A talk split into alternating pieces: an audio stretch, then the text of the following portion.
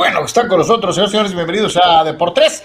Gracias por estar con nosotros, por terminar su semana deportiva como lo empezaron, aquí platicando eh, de deportes, de espectáculos, de otras cositas. Así que bienvenidos, bienvenidos todos, gracias por estar aquí otra vez y echar una platicada importante. Hay varias eh, situaciones que merecen análisis detallado y desde luego el cotorreo que todos los días hacemos en torno a lo más destacado de la información deportiva, como siempre agradeciendo primero que nada a nuestros queridísimos patrocinadores en Patreon. Sin ustedes, desde hace un buen rato, esto ya no existiría. Una vez más, los invitamos a conocer Patreon, a darse una vueltita eh, eh, y a todos los que desde el primer día están con nosotros en Patreon. Muchísimas, muchísimas gracias. Ahí aparecen los nombres de todos los que hacen posible Deportes. Esta es una realidad. Este, sin, sin, su, sin su apoyo particular, esto desde hace un buen rato ya se habría ido. Este, y desde luego, pues la colaboración maravillosa que tienen los suscriptores en YouTube y los que nos hacen favor de hacernos llegar sus donativos a través de los super stickers y el super chat. De la misma manera, para todos y cada uno de ustedes, recordamos, Patreon es www.patreon.com diagonal de por tres, www.patreon.com diagonal de por tres. Conócelo, eh, eh, familiares, ahí salen primero eh, que en YouTube y primero que en todos lados los videos individuales, o sea, los videos cortos, todo, todo eso sale primero en Patreon que en cualquier otro lado. Así que muchas gracias a los Patreons este, que se la rifan verdaderamente. Hay otra forma de apoyarnos directamente y esta es a través de la tarjeta SPIN de OXO, estas tiendas de conveniencia que están en todos lados. Eh, y es muy fácil con el número de tarjeta 42 17 47 00 72 77 05 93. Otra vez 42 17 47 00 72 77 05 93. Gracias a nuestros amigos que nos han hecho eh, favor de apoyarnos en cualquiera de las eh, plataformas viables para este objetivo, porque de veras, y reitero, sin su apoyo, esto sería imposible Igualmente para nuestros amigos de Facebook, ya saben por qué cobijas, están las estrellitas. Gracias, gracias a todos los que donan, a todos los que van más allá del like y del follow. Eh, hay otra forma en la que nos puedes ayudar y es recomendando eh, eh, los materiales, compartiendo tanto el programa como los videitos individuales. Es otra muy, muy buena forma de echarnos la mano. si no estás en posibilidades, obviamente, de donar este, la mejor manera de ayudarnos es a través de la eh, situación de compartir el contenido o invitar amigos, familiares, a quien ustedes gusten y manden a que se suscriban en cualquiera de las ocho plataformas en las que estamos transmitiendo en video y audio en vivo en este momento, incluyendo Facebook, eh, LinkedIn, YouTube, Twitch, dos cuentas de eh, X, más Patreon. Estamos en vivo en todos esos sitios. Así que a todos, como siempre, los, donde quiera que nos veas, donde quiera que nos veas, muchísimas, muchísimas gracias. Te recordamos que puedes participar activamente con el WhatsApp que aparece right now, aquí abajito, ahí está. 663-116-0970 con tu texto o puedes participar en audio y video no mayor a minuto y medio con tu participación eh, de viva voz. Entonces, ahí está. 663-116-0970 es el número de WhatsApp para que participes con nosotros. Y de la misma manera te recordamos que estamos en TikTok, www.tiktok.com, diagonal, arroba oficial. En Instagram, www.instagram.com, diagonal, deportes oficial, diagonal. Y date una vuelta por Twitch, www.twitch.tv, diagonal, deportes. Y desde luego nuestro portal oficial, www.deportes.com. Todas las notas que ves comentadas en este espacio, más lo que se va acumulando en el transcurso del día eh, hasta que terminan los deportes prácticamente eh, eh, en la jornada. Ahí los encuentras www.deportes.com para que nos hagas favor de eh, acompañarnos también en nuestro portal oficial, hazlo tu sitio habitual de consulta. Canal, saludo con gusto, ¿cómo estamos? Bien, Carlos, saludos a todos. Excelente viernes, rumbo a este fin de semana deportivo, fecha FIFA. Eh, vamos a ver qué pasa también con, eh, por supuesto, la selección mexicana. Platicar de el base. Estuvo intenso ayer el tema de los eh, playoffs. Inicia la Liga Mexicana del Pacífico. Vamos a ver poco a poco cómo van desarrollando los, los equipos, las novenas y en este caso, para el momento, siguiendo partidos amistosos y también partidos de la Eurocopa. El repaso de la eliminatoria sudamericana ayer se puso ahí intenso el asunto con el Mesías del fútbol, Leo Messi. Así que varias, varias cosas a participar. Esperamos su punto de vista, algunas estadísticas, algunas dinámicas interesantes. Y como decía Carlos, eh, gracias a todos por su respaldo. Es fundamental para seguir eh, teniendo este, este foro y platicar aquí de deportes, eh, divertirnos un rato. por favor, comparte el link, pase la voz y quédese con nosotros. Gracias a todos. Ahí está, para todos y cada uno de ustedes, como siempre, agradecerles el apoyo eh, en cualquiera de las plataformas, en cualquiera nos sirve, ¿no? O sea, no crean que todos los queremos en una, eh, todos los queremos en otra, no, pues si pueden darle like y follow a todo, pues venga, digo, no hay ningún problema. Les agradecemos mucho, mucho los esfuerzos que también hagan, más allá de los que participen económicamente, a los que no lo hacen eh, económicamente, también que nos ayuden con compartir los contenidos. Por, por favor, por favor. Y antes de entrar a la machaca, este, pues nos vamos con las participaciones de los carnales, como es una costumbre. El primero de hoy fue Víctor Baños, saludos, y también a los bravos chuparon faros. Castellanos, Harper, Turner y compañía están en fuego. En general los Phillies se ven hambrientos y hasta su afición contribuyendo. Arcia y Strider lo vivieron, sí, la carreta para Arcia fue despiadada. Eh, él se la buscó además, digo, este, eh, pero, y esto lo hemos platicado muchas veces, y yo sé que se habla mucho que Filadelfia es una afición medio, medio tapatía, ¿no? Así medio chaqueterona, a veces que buscar hasta sus propios este, equipos, ¿no? Pero cuando hay que apoyar, apoyan, ¿no? Y, cuando apoyan, ay, cabrón, o sea, sí, sí, sí te da frío este, si eres del equipo contrario, esa es una realidad. Y en el caso de Arcia, Arcia lo hicieron carnitas verdaderamente. Eh, Dani Pérez Vega dice, Strider tiene una recta casi imbateable, en toda su carrera nunca le habían pegado un solo extra base a la recta de 100 millas o más. Ayer Castellano se la votó, esto es lo que define a un equipo clutch, dice Dani Pérez Vega. Castellano se ganó hasta el, hasta el título en la transmisión posterior eh, del análisis del partido que hace la cadena que los trae el título de, eh, se ganó el, todos los días dan el título de quién es el padre, el, el, daddy de, Pedro Martínez, ¿no? Y ayer se lo ganó Castellanos, este. Eh, Pedro, who's your daddy? Y, pues sí, fue Castellano, porque sí, sí, qué actuación de cabrón, o sea, se la rifó, este, eh, tremendo, tremendo. Y dice nuestro buen amigo Rush saludos a mis Chargers, lo van a ganar holgadamente para de una vez sepultar las aspiraciones de los Dax Street Boys guarden este mensaje. Ok. okay. Eh, hemos dicho reiteradas ocasiones que eh, no hay espacio en el disco para guardar. Pero bueno, este, eh, ahí está. Guárdenlo ustedes, Cowboys Nation. Este, porque dice Rulseyer que los van a despellejar. Así que, pues a ver, este, va a estar bueno, va a estar bueno dentro de otras cosas. Así que Pues ahí está lo que hay para, para hoy, el rato entre Sócrates, porque hay box hasta por, debajo de la lengua, eh, hay un montón de cosas.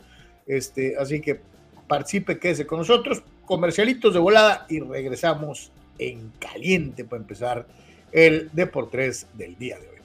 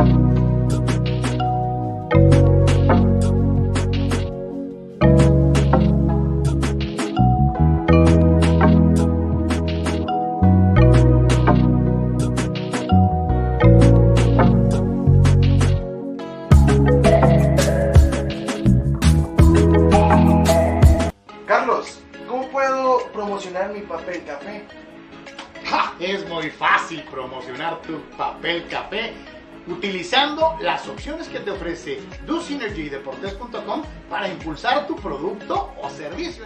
Puedes tener una sección fotográfica o de video. Puedes tener un landing page o publicidad absolutamente efectiva en Google Ads y en Facebook Ads. Todo desde 299 dólares. DoSynergy Deportes será la mejor opción para impulsar tu producto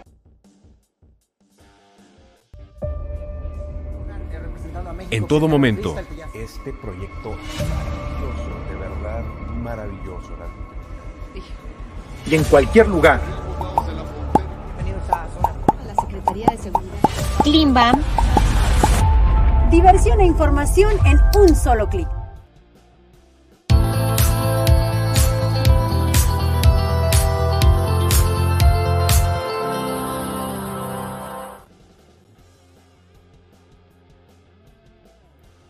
Regresamos en Deportes, gracias por continuar con nosotros. Y pues obviamente la atención del mundo deportivo, ayer lo decíamos, pues eh, eh, era imposible decir que estaba dividida porque pues, estábamos con juegos alternos al mismo tiempo de la NFL con el campeón vigente y eh, la eliminatoria del base que pues fue la que se llevó la mayor parte de la atención, la verdad, y además creo el juego correspondió perfectamente a las altísimas expectativas, fue un buen juego, fue un juego entretenido con su grado de drama, con, eh, eh, este duelo importante, como bien mencionaba Dani Pérez Vega, en donde pues tenías a Strider, que, que, pues era algo así como, eh, pues es mi gallo, mi, mi, carta fuerte, decían los Bravos, para, para poder alargar esto, pero los Phillies, pues los Phillies hicieron lo que tenían que hacer y simple y sencillamente aprovecharon las que tuvieron e inclusive fueron más allá, ¿no? Porque pegaron en momentos muy, muy importantes. ¿No estés de acuerdo en eso, Anuar? Eh, eh, el momento en la que caen las carreras de los Phillies, de, esas, de esas veces en las que hasta te, te pega en el, en el, en el ánimo, ¿no? En, el corazón para poder seguir eh, peleando. Filadelfia y Atlanta estaban empatados a una carrera en la cuarta entrada. En la quinta inmediatamente vino otra carrerita sumada para Filadelfia y en la sexta una más para rubricar el 3 a 1, con el que finalmente eh, Filadelfia gana la serie 3 juegos a 1 y avanza a la gran final de la Liga Nacional, en donde tendrán que enfrentarse a los sorprendentes Diamondbacks de Arizona. Aquí cambia, eh, eh, cambia completamente el panorama cuando los Phillies, a pesar de ser los campeones vigentes, llegaron contra los Bravos, pues eran underdogs, este, ahora deben de ser favoritos. Ahora deben de ser los favoritos contra los Diamantes de Arizona. Y vamos a ver cómo reacciona el equipo de Filadelfia, ante esta circunstancia, ¿no? Bueno, pues el, tema de estética, ¿no? Primero que nada, con los famosos uniformes, esos tan bonitos de. Eh, eh, es, neta que este es uno de esos uniformes viejitos, Anuar, que, que, que está, es de los más bonitos que hay, ¿no? Sí, sí, sí, totalmente. Ahí lo guardan para momentos especiales. Eh, por ahí veíamos la postal de ese momento final, cuando hubo ese choque ahí en primera base, que dejó un poquito tocado a Harper, pero aparentemente ya después en los festejos tanto dentro del diamante como sobre todo la locura en el vestidor, pues yo lo veía eh, festejando con todo, así que me imagino que no tenía eh, pues ya molestias, me imagino, acuérdense que, tuvo ahí una eh, cuestión de una operación, Carlos Harper, ¿no? Pero insisto, ya al verlo festejar de esa forma, me imagino que todo está bien. bien lo decías, el partido un poquito cerrado en los primeros innings de alguna manera, y, sí fue muy importante lo que dices tú, después de que Riley conecte el home run, en la alta de la cuarta, inmediatamente Castellanos eh, contestó con ese primer cuadrangular ante la serpentina de Strider, que es un muy buen pitcher, pero ayer al final de cuentas lo tocaron, lo tocaron. Eh, la gente un día antes, ¿te acuerdas? Había gritado, queremos a Strider, queremos a Strider.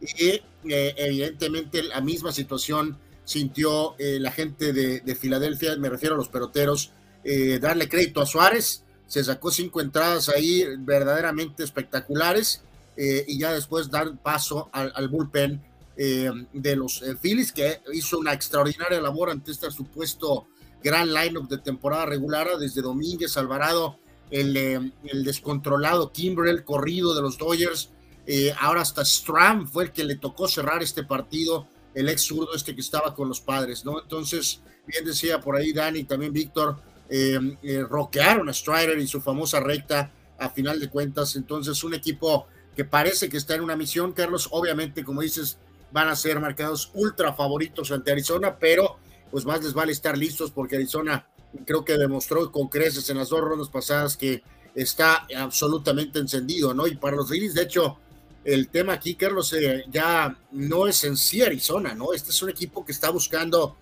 desesperadamente el título con todo, ¿no? Entonces, este, este es un equipo que está, está esperanzado en tener otra chance en el clásico de otoño, ¿no? Pero bueno, pues vamos a ver eh, cómo va en contra de los eh, eh, Arizona Diamondbacks que están encendidos y para Atlanta, pues una más, una más, una más, este, otra, otra muy similar a todas las otras historias que hemos contado de toda la era Bobby Cox y todo esto y que el otro.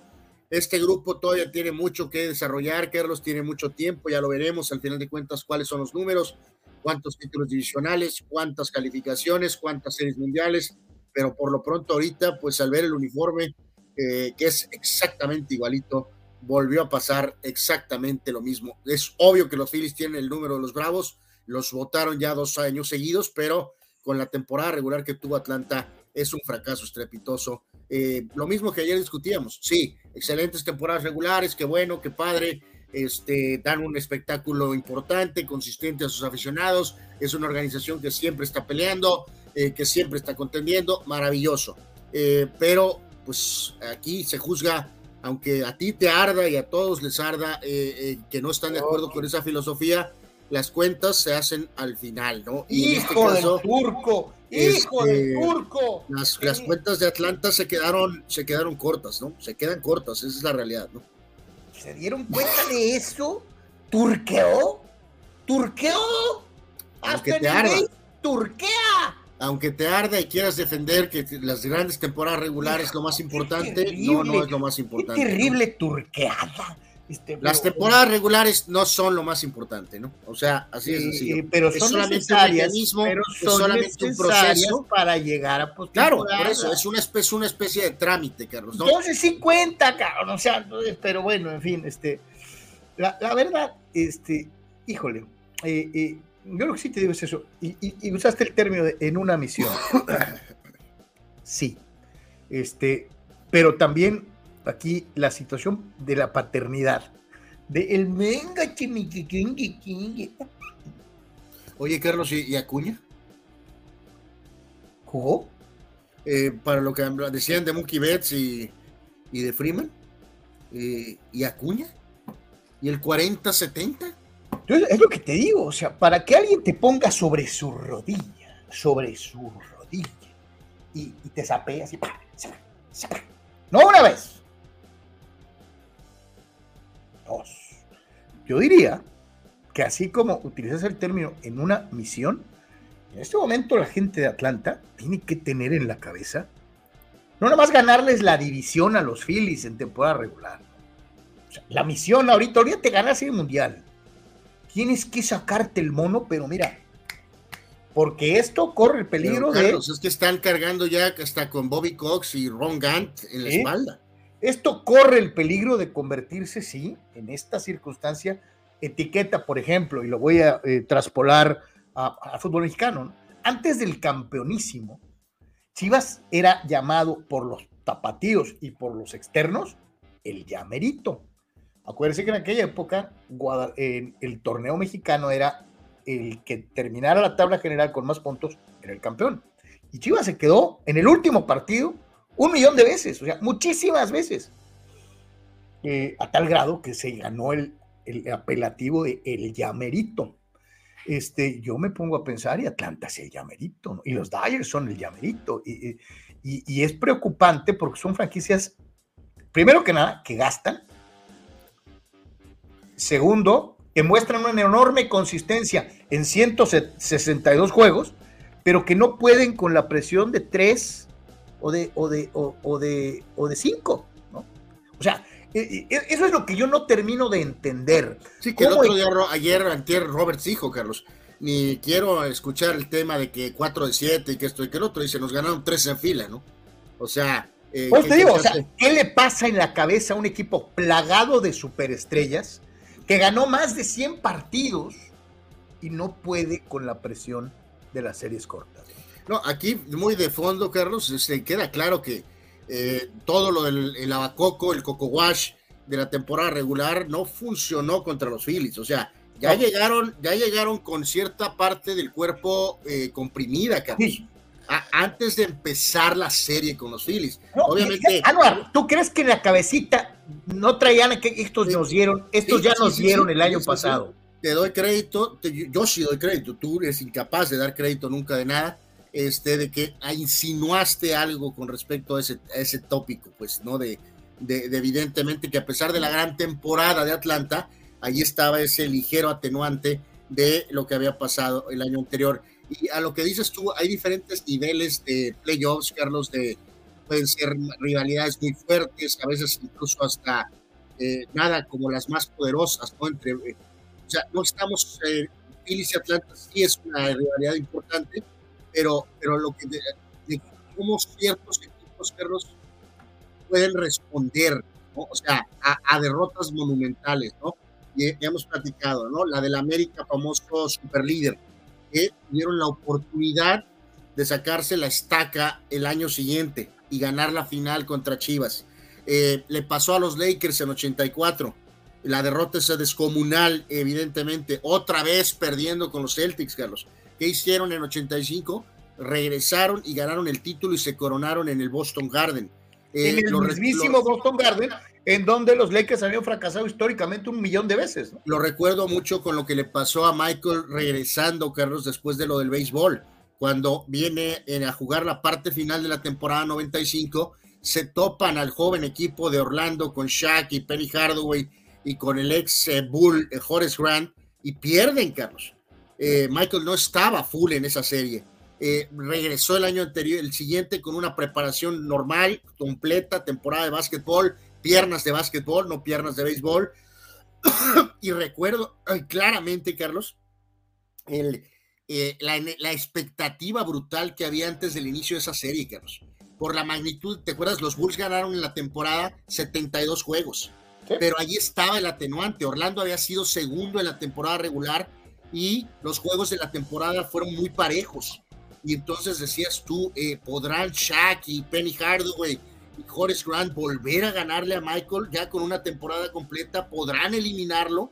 Eh, ya los Bulls se habían reforzado eh, con obviamente Rodman, pero a lo que voy es que trato de dar ciertos ejemplos de, de franquicias que responden a derrotas bestiales, Carlos. Sí, que regresan y que rebotan, ¿no? Y que logran salir adelante sacarse incluso la estaca y hasta darle la vuelta a la historia, porque eh, Chicago ganó más títulos, eh, evidentemente el propio Club América se convirtió en el equipo indiscutido de la década de los ochentas, este, los Lakers ganaron más títulos en la década de los ochentas, entonces eh, el juicio está aquí para este equipo, de, digo, los Phillies traen su propia situación, ¿no? O sea, obviamente quieren ganar brutal y desesperadamente por el tema Harper, por, por ellos mismos, pero Atlanta, Dodgers ya traen un peso histórico brutal, Carlos, brutal. Están cargando con 30 años, con, con, con 40 años, con, con, espérame, están cargando con 30 años de estrellas y de decepciones, porque pocos equipos tuvieron un cuerpo de lanzadores tan poderoso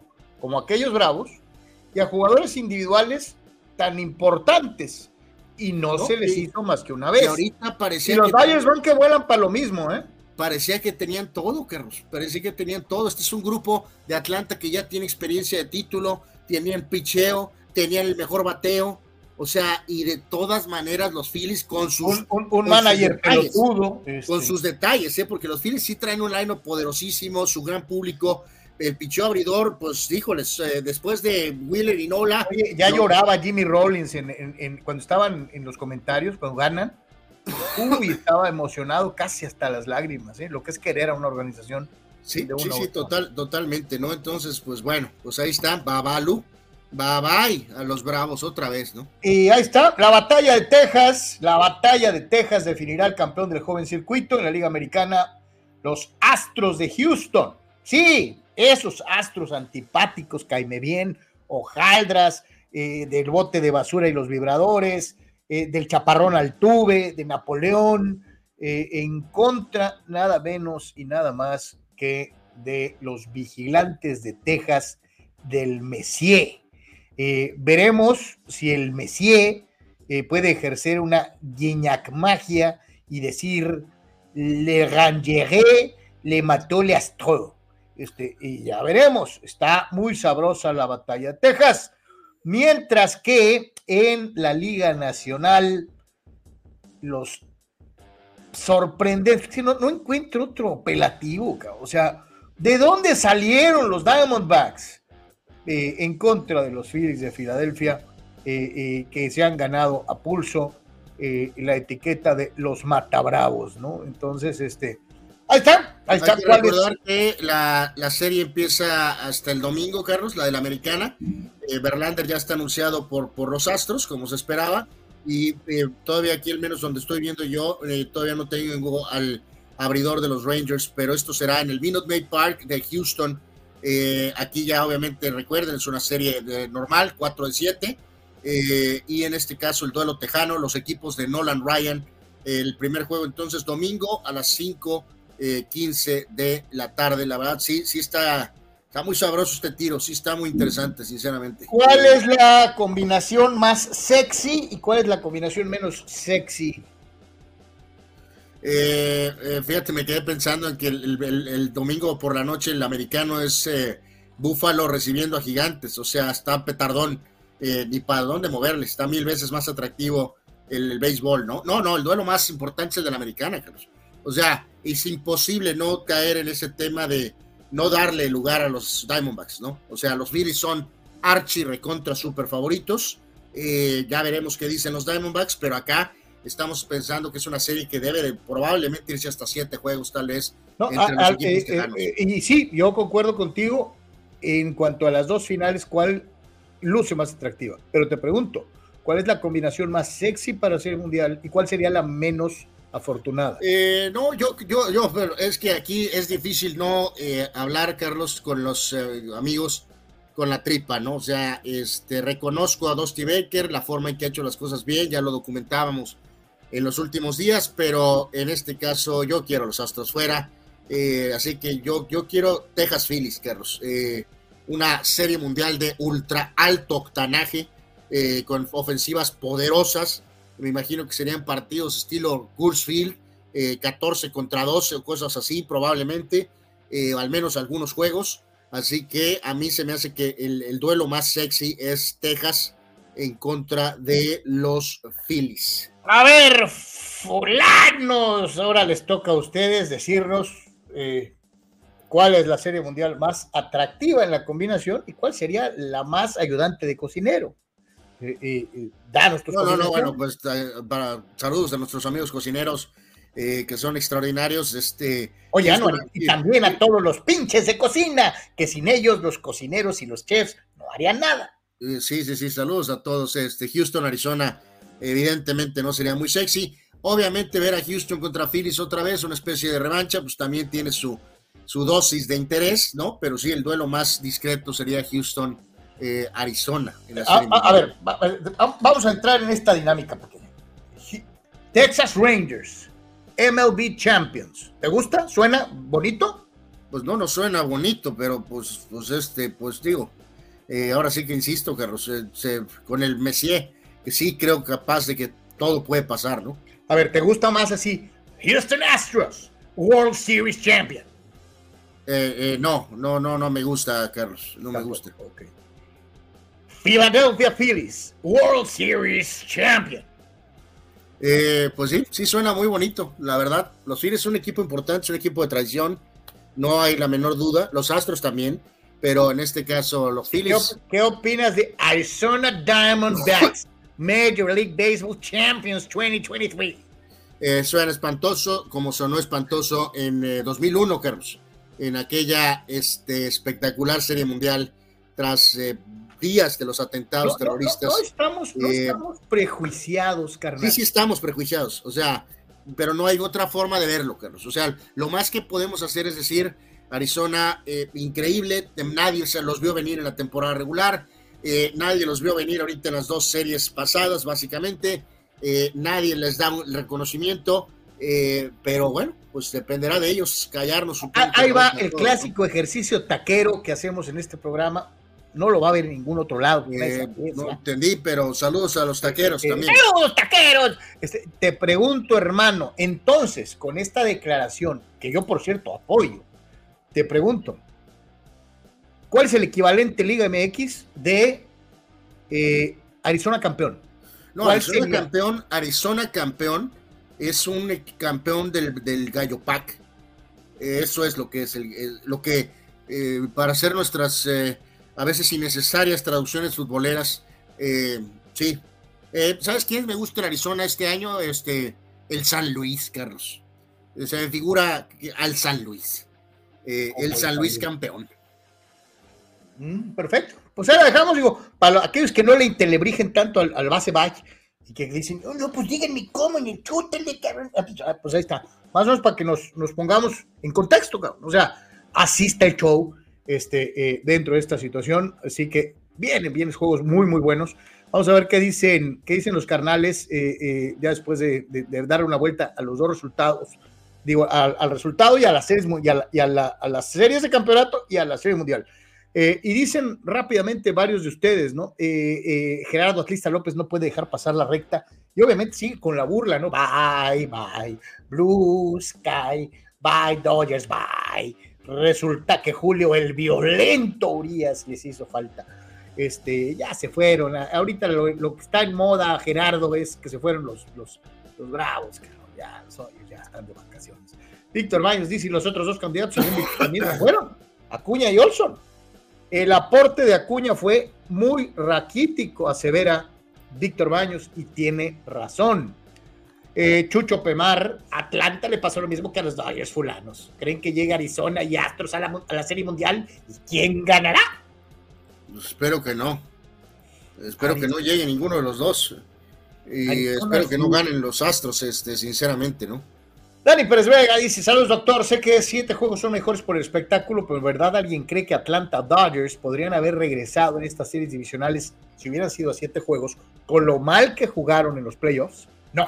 No, no, no, por eso decíamos ahorita, Dani, de el comentario que dijo Dave Roberts, ¿no? Este, eh, dijo, ni, ni para dónde moverle, o sea, eh, ¿qué, diferencia hubiera habido si ya nos habían recetado tres en fila? O sea, eh, sí, no, no, no, no hay ninguna diferencia ni ningún atenuante, ni ningún este, asterisco, ¿no? Víctor, dice, Víctor dice, dice, estoy de acuerdo con Anuar, de nada sirve ganar 100 juegos si te vas luego, luego. Mejor cumplir con el trámite de calificar como sea y en, postemporada entrar con mentalidad. Mamba, dice Víctor. Chava Zárate, Atlanta es la Holanda, perdón, Países Bajos, o bien los Bills de la NFL. Humillan a sus contrincantes en temporada regular, pero siempre petardean, como siempre. Este es un gravísimo, gravísimo epíteto de Chava, que hasta cierto punto, pues podría ser cierto, ¿no? Sí son los Bills de Buffalo, ¿no? Pero bueno, la diferencia es que Buffalo no ha sido campeón, mi querido Chava. Atlanta sí. Y Holanda tampoco. Holanda, bueno, es más Holanda que, que los Bills, ¿no? Este, eh, es una realidad. O Mastradamus, el wild card debería jugarse a un partido, aunque el béisbol sería un juego de series. ¿Cuántos días no jugaron los Dyers y los Bravos? Pregunta Omar Stradamus. ¿Cuántos días? Híjoles, no, no, no entiendo, mi querido Mastradamus, pero no, no, no, no, no, no puede ser que va por ahí, no, no puede ser que va por ahí. Eh, el hecho de que perdieron el ritmo, sinceramente no comparto esa, Yo tampoco. Eh, esa teoría y en el tema particular de un juego de playoff, tuvimos eso los últimos años, acuérdense, y fue un desastre, todo el mundo se quejaba de que eh, perder un solo juego, Carlos, ya de perdida perder dos es algo más razonable, ¿no? Pero perder un juego y, que te vayas al Tolido. oye, eh, pasó hace un par de temporadas, ¿no? Ganaste ciento y tan, 110 juegos y te pelan en un partido, ¿no? sí, todo el mundo en casi en consenso dijo que eso evidentemente no, no era el camino, ¿no? Abraham Mesa, Major League Baseball es la liga que crea más ilusiones, pero igual te manda al toilet en tres juegos. Creo que el problema son los managers y grandes contratos que en su petarda mente piensan que como ya jugaron los 162 y sus numeritos ahí están, ya cumplieron. Dice Abraham. Puede ser, ¿eh? Pues sí. Sí, puede ser. Eh, Juan Acosta, Atlanta puede ir formando su, su destino. Gran generación igual a solo un campeonato, siendo espejo de la generación anterior. Este, ¿Podría ser? Pues sí, todavía les quedan muchas posibles oportunidades, pero eh, ahorita eh, parece que para allá, podríamos ir para allá. Abraham Abunda dice, con ganar 100 juegos o más, crea más problemas y desilusiona a sus aficionados al ganar tantos juegos y jugar como los guerreros de Aguascalientes en playoff, ¿no? Este, eh, sí, ándale, eres Sansón en temporada regular y llega el crunch time y te comprimes, ¿no? Eh, eh, pues sí, sí, eso es, una, eso es una realidad, es triste, pero así pasa de una u otra manera. De, David Zazueta hace memoria basquetbolera eh, haciendo eh, referencia a lo que tú mencionabas. Lo mismo pasó con Kobe y los Lakers. Después de perder en 2008 contra los Celtics, volvieron y ganaron 2009 contra Orlando y 2010 contra los mismos Celtics, dice eh, David. Sí, correcto. Ese es también otro, otro buen ejemplo. Sí. Marco Verdejo, saludos Marco. Dice, los Phillies siempre en playoffs son otros, se crece. Fíjate que es cierto. Es una organización como que muy para el playoff, ¿no? Como los Cardenales San Luis, en playoff, para ganarle a San Luis o a Filadelfia hay que sudar sangre, ¿no? sí, pues eh, más, más consistencia de, histórica de San Luis, ¿no? Los Phillies han tenido muy claras esas como camadas, ¿no? El equipo de Mike Schmidt, luego de ahí hasta donde estaban Ryan Howard y Jimmy Rollins, y ahora eh, con este grupo donde la firma, Carlos, ayer escuchaba por ahí algunos eh, gurús eh, brevemente y hacían énfasis, fíjate, desde el punto de vista yankee, Carlos, por ejemplo, para ponerlo en perspectiva de aquel momento y de aquellos tiempos, ¿no? De lo importante para los Phillies de haber conseguido la firma de Bryce Harper, Carlos, eh, porque en paralelo, este, por ejemplo, estuvo lo de Stanton con este, con, eh, con, con, los propios Yankees, Carlos. Y entonces, esta gente de prensa en Nueva York decía, eh, qué diferente hubiera sido el tema con eh, Bryce Harper en los Yankees, ¿no? Yep. Eh, o sea, que Harper no ha ganado con los Phillies, pero evidentemente pues no hay comparación de rendimientos. ¿no? Abraham dice, estos, son, estos Dodgers son similares a los vikingos de los 70s o los Bills de los 90s en el americano. señala Silvano Camarena, me suena la maldición del superlíder en el chútale. Eh, Víctor Leiva, los d son más atractivos para ver porque juegan agresivo y a ganar de todas, todas. Dice Víctor, mi serie mundial sería d contra Texas, ganando Texas, eh, hablando de los Rangers. Julio Aguilar difiere, la más atractiva Houston contra Phillies y la más ayudante de cocinero Arizona contra Texas. Víctor Baños. También puede ser, también puede ser, sí. Víctor Baños, para mí Rangers Phillies si es Arizona, Houston, ni a cuál irle, dice Víctor. Eh, Habrá Mesa, Rangers, Phillies, 100%, pero creo que no están los ascos de Houston. Aceptaría ver a los Olmecas de Tabasco contra los Rockies en una serie mundial internacional. O sea, eh, Abraham, al igual que Anuar, aborrece a los hijos de Dusty y los hermanos de Altuve. Eh, mm, qué, serie internacional esa, ¿eh? Imagínate.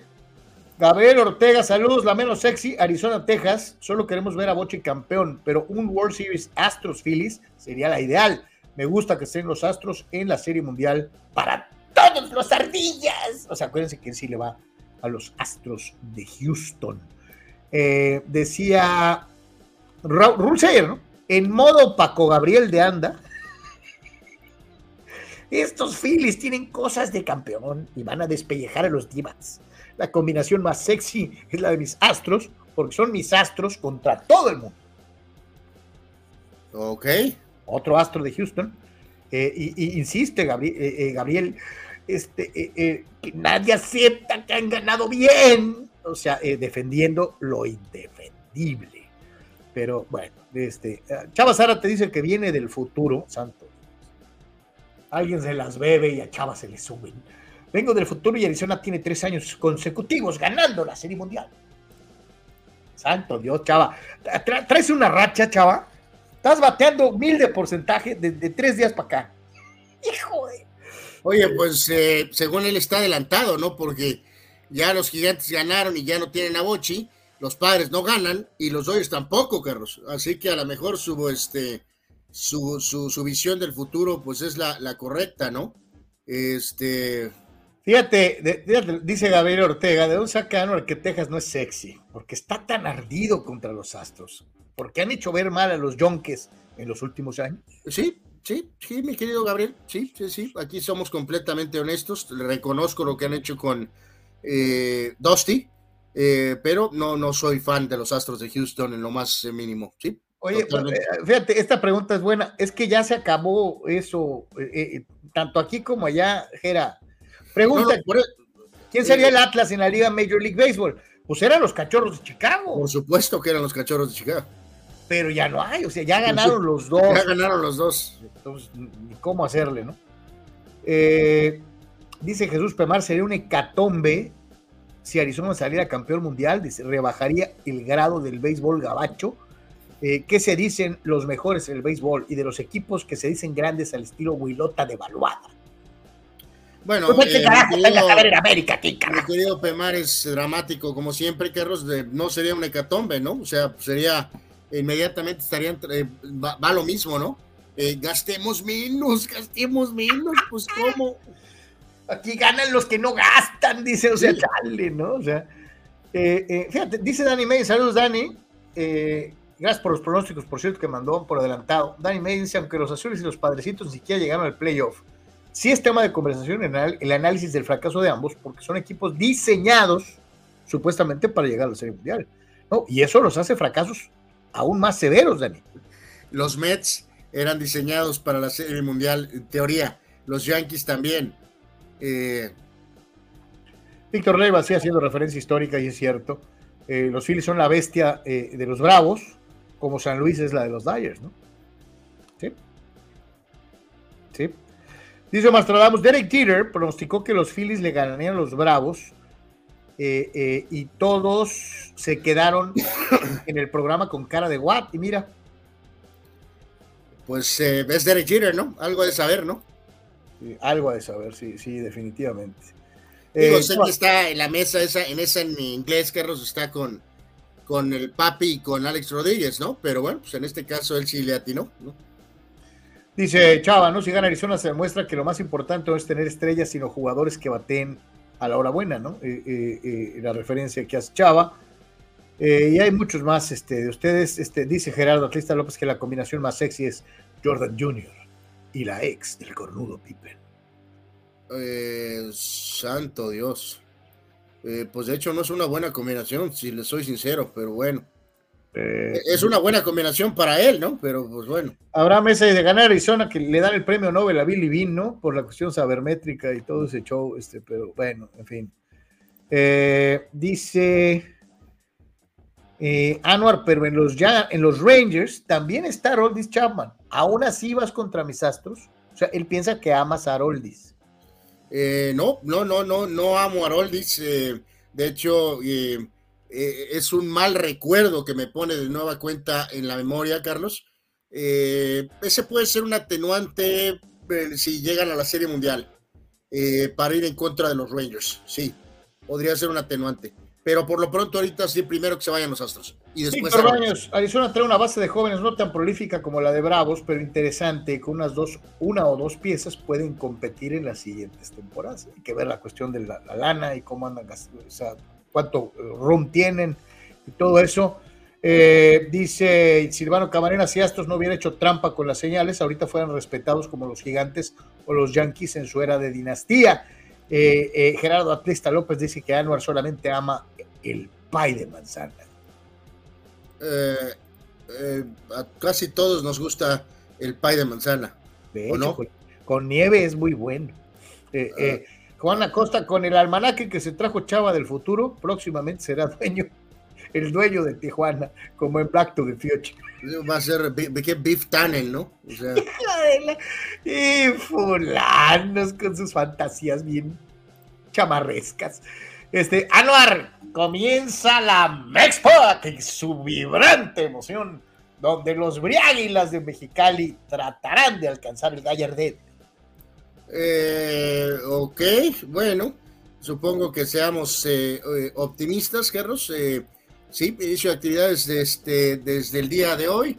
Eh, los Águilas por ahí dieron a conocer el, roster completo con Roberto Vizcarra como, eh, como manager. Este, eh, obviamente por ahí Jorge Carrillo de regreso, este, como uno de los peloteros importantes como catcher, el caso de Leo Eras, por mencionar algunos, Anthony Jansanti también por ahí, el propio David Reyes obviamente como lanzador, entre pues varios más Así que eh, inicio de la actividad de la Liga Mexicana del Pacífico el día de hoy con, eh, ya lo decíamos, ese duelo, Sultanes visitando a los Águilas, Carlos, Navojoa va a estar en Mochis y Mazatlán va a estar en eh, Jalisco, ¿no? en el caso de los Águilas van a pagar la visita a Monterrey el próximo día 15, o sea, en un par de días y después van a quedarse ahí para este, tener la primera serie formal precisamente eh, contra este equipo de, Sultanes, ¿no? Así que van a tener, van a ver mucho de Monterrey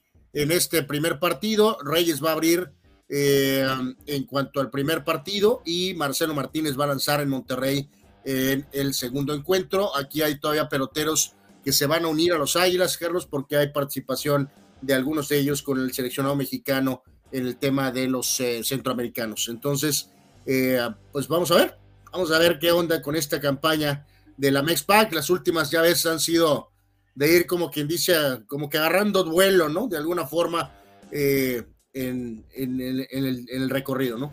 Aquí te das cuenta de que es viernes, Ano. Ve eso. Uh, uh, uh, Zárate y Fidel McFly. Eh, híjoles. Eh, qué, extraño se oyó eso de Fidel McFly, ¿eh? Santo Dios. Eh, santo Dios, esto es terrible, Dice Sócrates que él también le atinó a Filadelfia, que no nos hagamos como tío Lolo. Este, este, sí, sí, yo me acuerdo que el Soc dijo que le gustaban los Pilis para ganarle a los Braves. Y así fue. a mí también me gustaban los Pilis para ganarle a los Braves. Y también así fue. Así que pues vamos a ver Carnal, las que eh, no creen en nada son las cholitas, ¿eh? Este, Pachuca, visita, y a mí mis timbres, cabrón. Este, venme a ver eh, eh, qué bien anda el equipo de Femenil. Este, vamos tomándolo con mesura, ¿no? ¿no? No es que le van a ganar a las Amazonas o que le... Pero este, en un buen día, este equipo nos ha venido demostrando que tiene la capacidad que a lo mejor le faltó un poquito en épocas anteriores. Ahora sí, eh, está teniendo estos resultados, inclusive jugando en calidad de visitante, eh, mostrando un crecimiento acá en la mayoma del grupo de, jugadoras que, representan a Tijuana. Y este es un muy buen resultado, carnal, ¿no?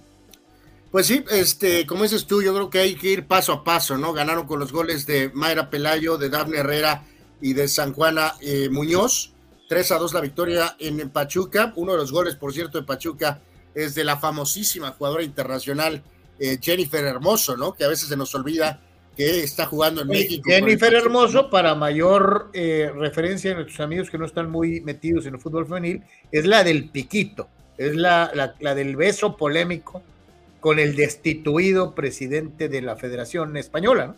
Eh, pues sí, ella misma, exactamente, ¿no? La portadora de la playera número 10. Así que eh, sí, tremendo resultado, eh, tremenda temporada hasta este momento. Como dices tú, Carlos, la verdad, bueno, las frases de cliché de toda la vida y todos los deportes, ¿no? hay que jugar los partidos y ya veremos qué pasa en su momento para poder lograr lo máximo.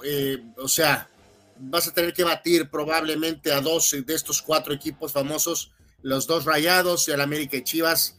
Eh, mm, se ve complicado, pero será el sereno. El punto es, ahorita veremos el resto de los resultados, es que están en ese grupo, Carlos. Y los puntos, eh, bueno, eh, lo dicen más o menos hasta cierto, de cierta forma, ¿no? Así que enhorabuena para, para Cholo Femenil por su excelente temporada hasta este momento. Y no fue el único resultado. Aquí nos vamos a el resto de la actividad dentro de la Liga MX eh, femenil, en donde el América sigue tumbando caña. Eh, eh, las Amazonas, ¿soy yo, Anuar, o le han bajado dos rayitas? porque rayadas americanistas y chivas pues, pues, siguen como siempre, ¿no? Pues, pues es que, Carlos, pues le habrán, habrán tenido entonces cinco rayas, porque y ahora tienen tres, porque de todas maneras siguen líderes y no han perdido. Y no han perdido, ¿no? A pesar de ese famoso empate, por ejemplo, con Cholos. Eh, pero en los resultados completos de ayer, América 5-0 al Necaxa, Gallos le ganó a Pumas Femenil 3-2, Toluca al Atlas 2-1, San Luis cayó ante Rayadas 2-1, Chivas 2-0 a León, Tigres 1-0 a Cruz Azul y el ya mencionado eh, Cholos Femenil ganando en Pachuca 3 tantos contra 2.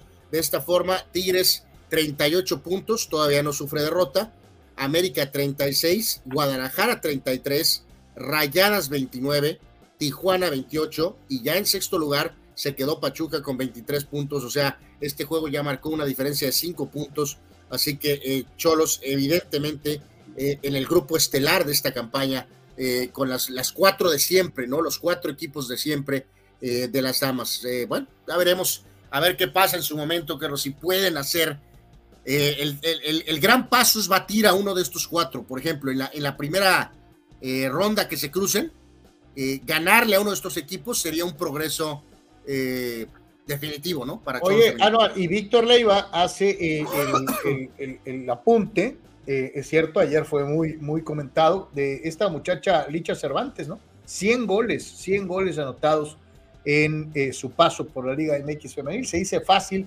100 goles, un montón de goles, donde sea, ¿no? Entonces, este, muy buena labor. Hasta en el PlayStation, así hasta en el PlayStation, exactamente. Entonces, enhorabuena. y además, yo sí te digo algo, Chivas, eh, eh, desde que llegó esta señora Simón, eh, que de comentarista se fue de directora deportiva y presidenta, este, este equipo es competitivo de todas, todas, ¿no? Pues fueron desde, desde, desde el principio, pero sí, la verdad su, su paso ahí ha durado mucho más de lo que pensé y ha, encontrado una estabilidad pues absoluta en ese puesto, ¿no? Y lo ha hecho, lo ha hecho muy bien Nelly Simón a cargo de, de, la versión femenil de Chivas, que es por mucho mejor que la varonil. Este, eso es una realidad. Pemar, ahí va Pemar. Y solitas se los tienen bien puestos, no como los piojillos de ahí amo, cholas, las amo. Este, ¿Qué piensas de ello? Eh, bueno, Pemar siempre ha estado apoyando a las eh, damas de Cholos Femenil. Estoy totalmente de acuerdo. Eh, él no es un aficionado de ocasión. Este, él sí les va. Les recordamos, señoras y señores, que estamos transmitiendo totalamente en vivo. les agradecemos a todos, como siempre, su participación. Ahí está el WhatsApp, ahí está el WhatsApp para que se alivianen, para que participen, C63-116-0970. Estamos totalmente en vivo. Pausa, regresamos con Sócrates, con el boxeo, como diría el gran campeón mexicano, el boxeo, este, y muchas, muchas cosas más. Ese por tres. Volvemos. Carlos, ¿cómo puedo promocionar mi papel café? Es muy fácil promocionar tu papel café utilizando las opciones que te ofrece DoSynergyDeportes.com para impulsar tu producto o servicio. Puedes tener una sección fotográfica o de video, puedes tener un landing page o publicidad absolutamente efectiva en Google Ads y en Facebook Ads. Todo desde 299 dólares. DoSynergy Deportes te da la mejor opción para impulsar tu producto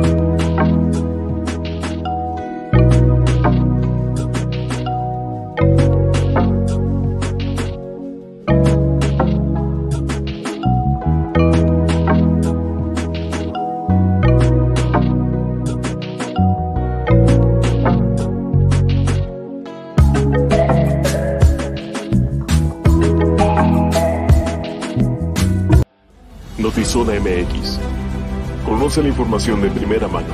Periodistas con años de trayectoria y credibilidad. Alta calidad de producción. Entrevistas exclusivas. Transmisiones en vivo con gráficos integrados. Multiplataforma digital. Notizona MX. La conversación es contigo.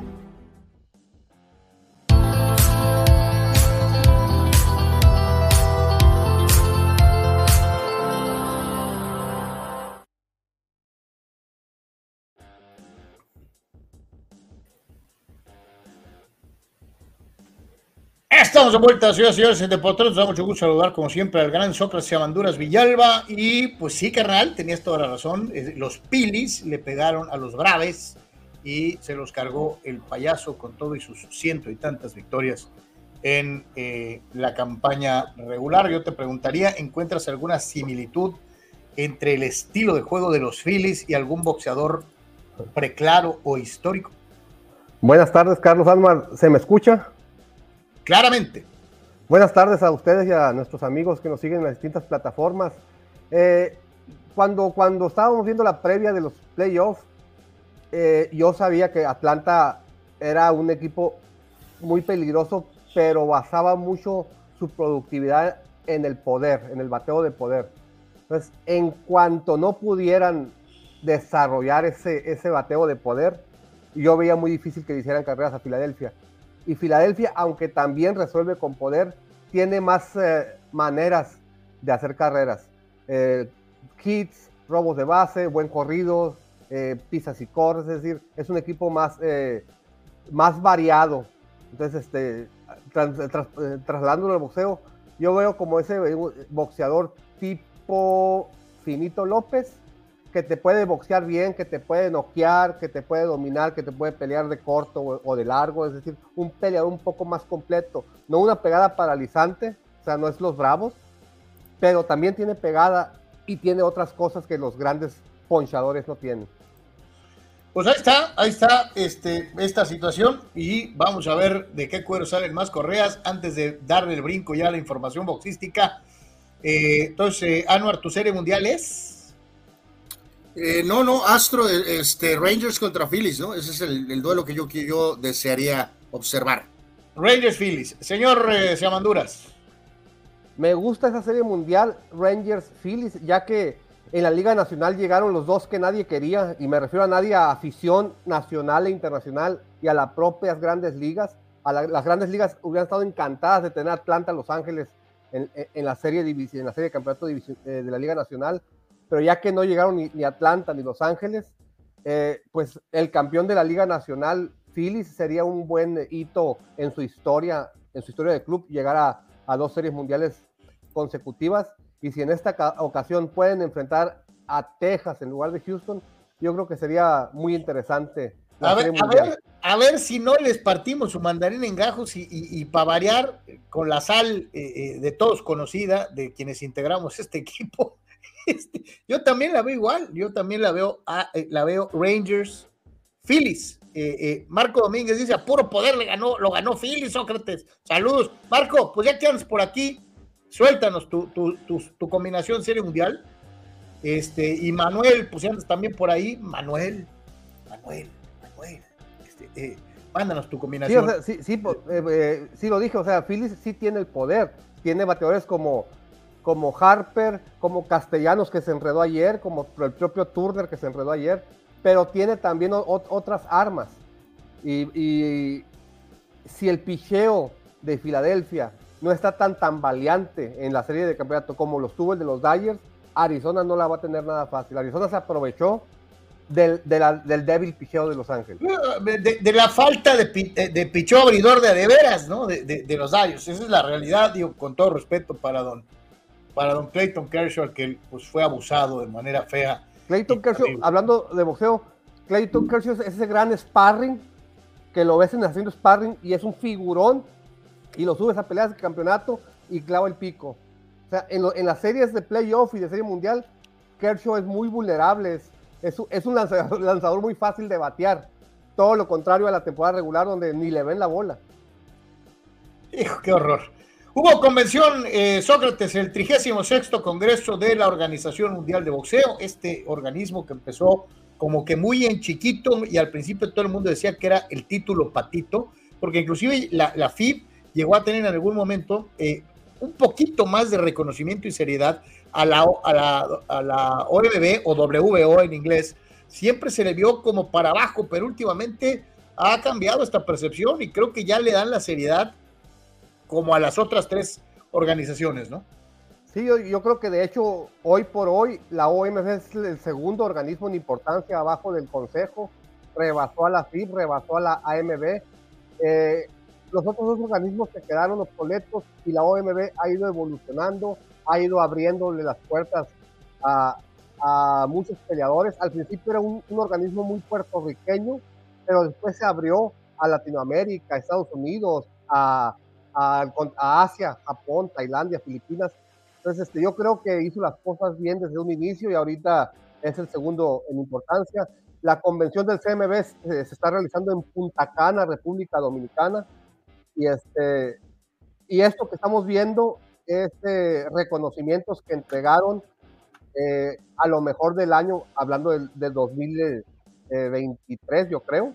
Entonces, a ver, pásalas desde la, desde la primera para irlas analizando. vamos, de regreso. Eh, como actuación, peleador del año. Peleador del año es Terrence Crawford. yo, Creo que, yo creo que bien merecido, es el campeón unificado dio una gran pelea contra Errol Spence y pues al ser campeón de los cuatro organismos, obviamente también es campeón de la OMB y la OMB le rinde este merecimiento. Outstanding, actuación, actuación sobresaliente del año, el monstruo eh, Inoue.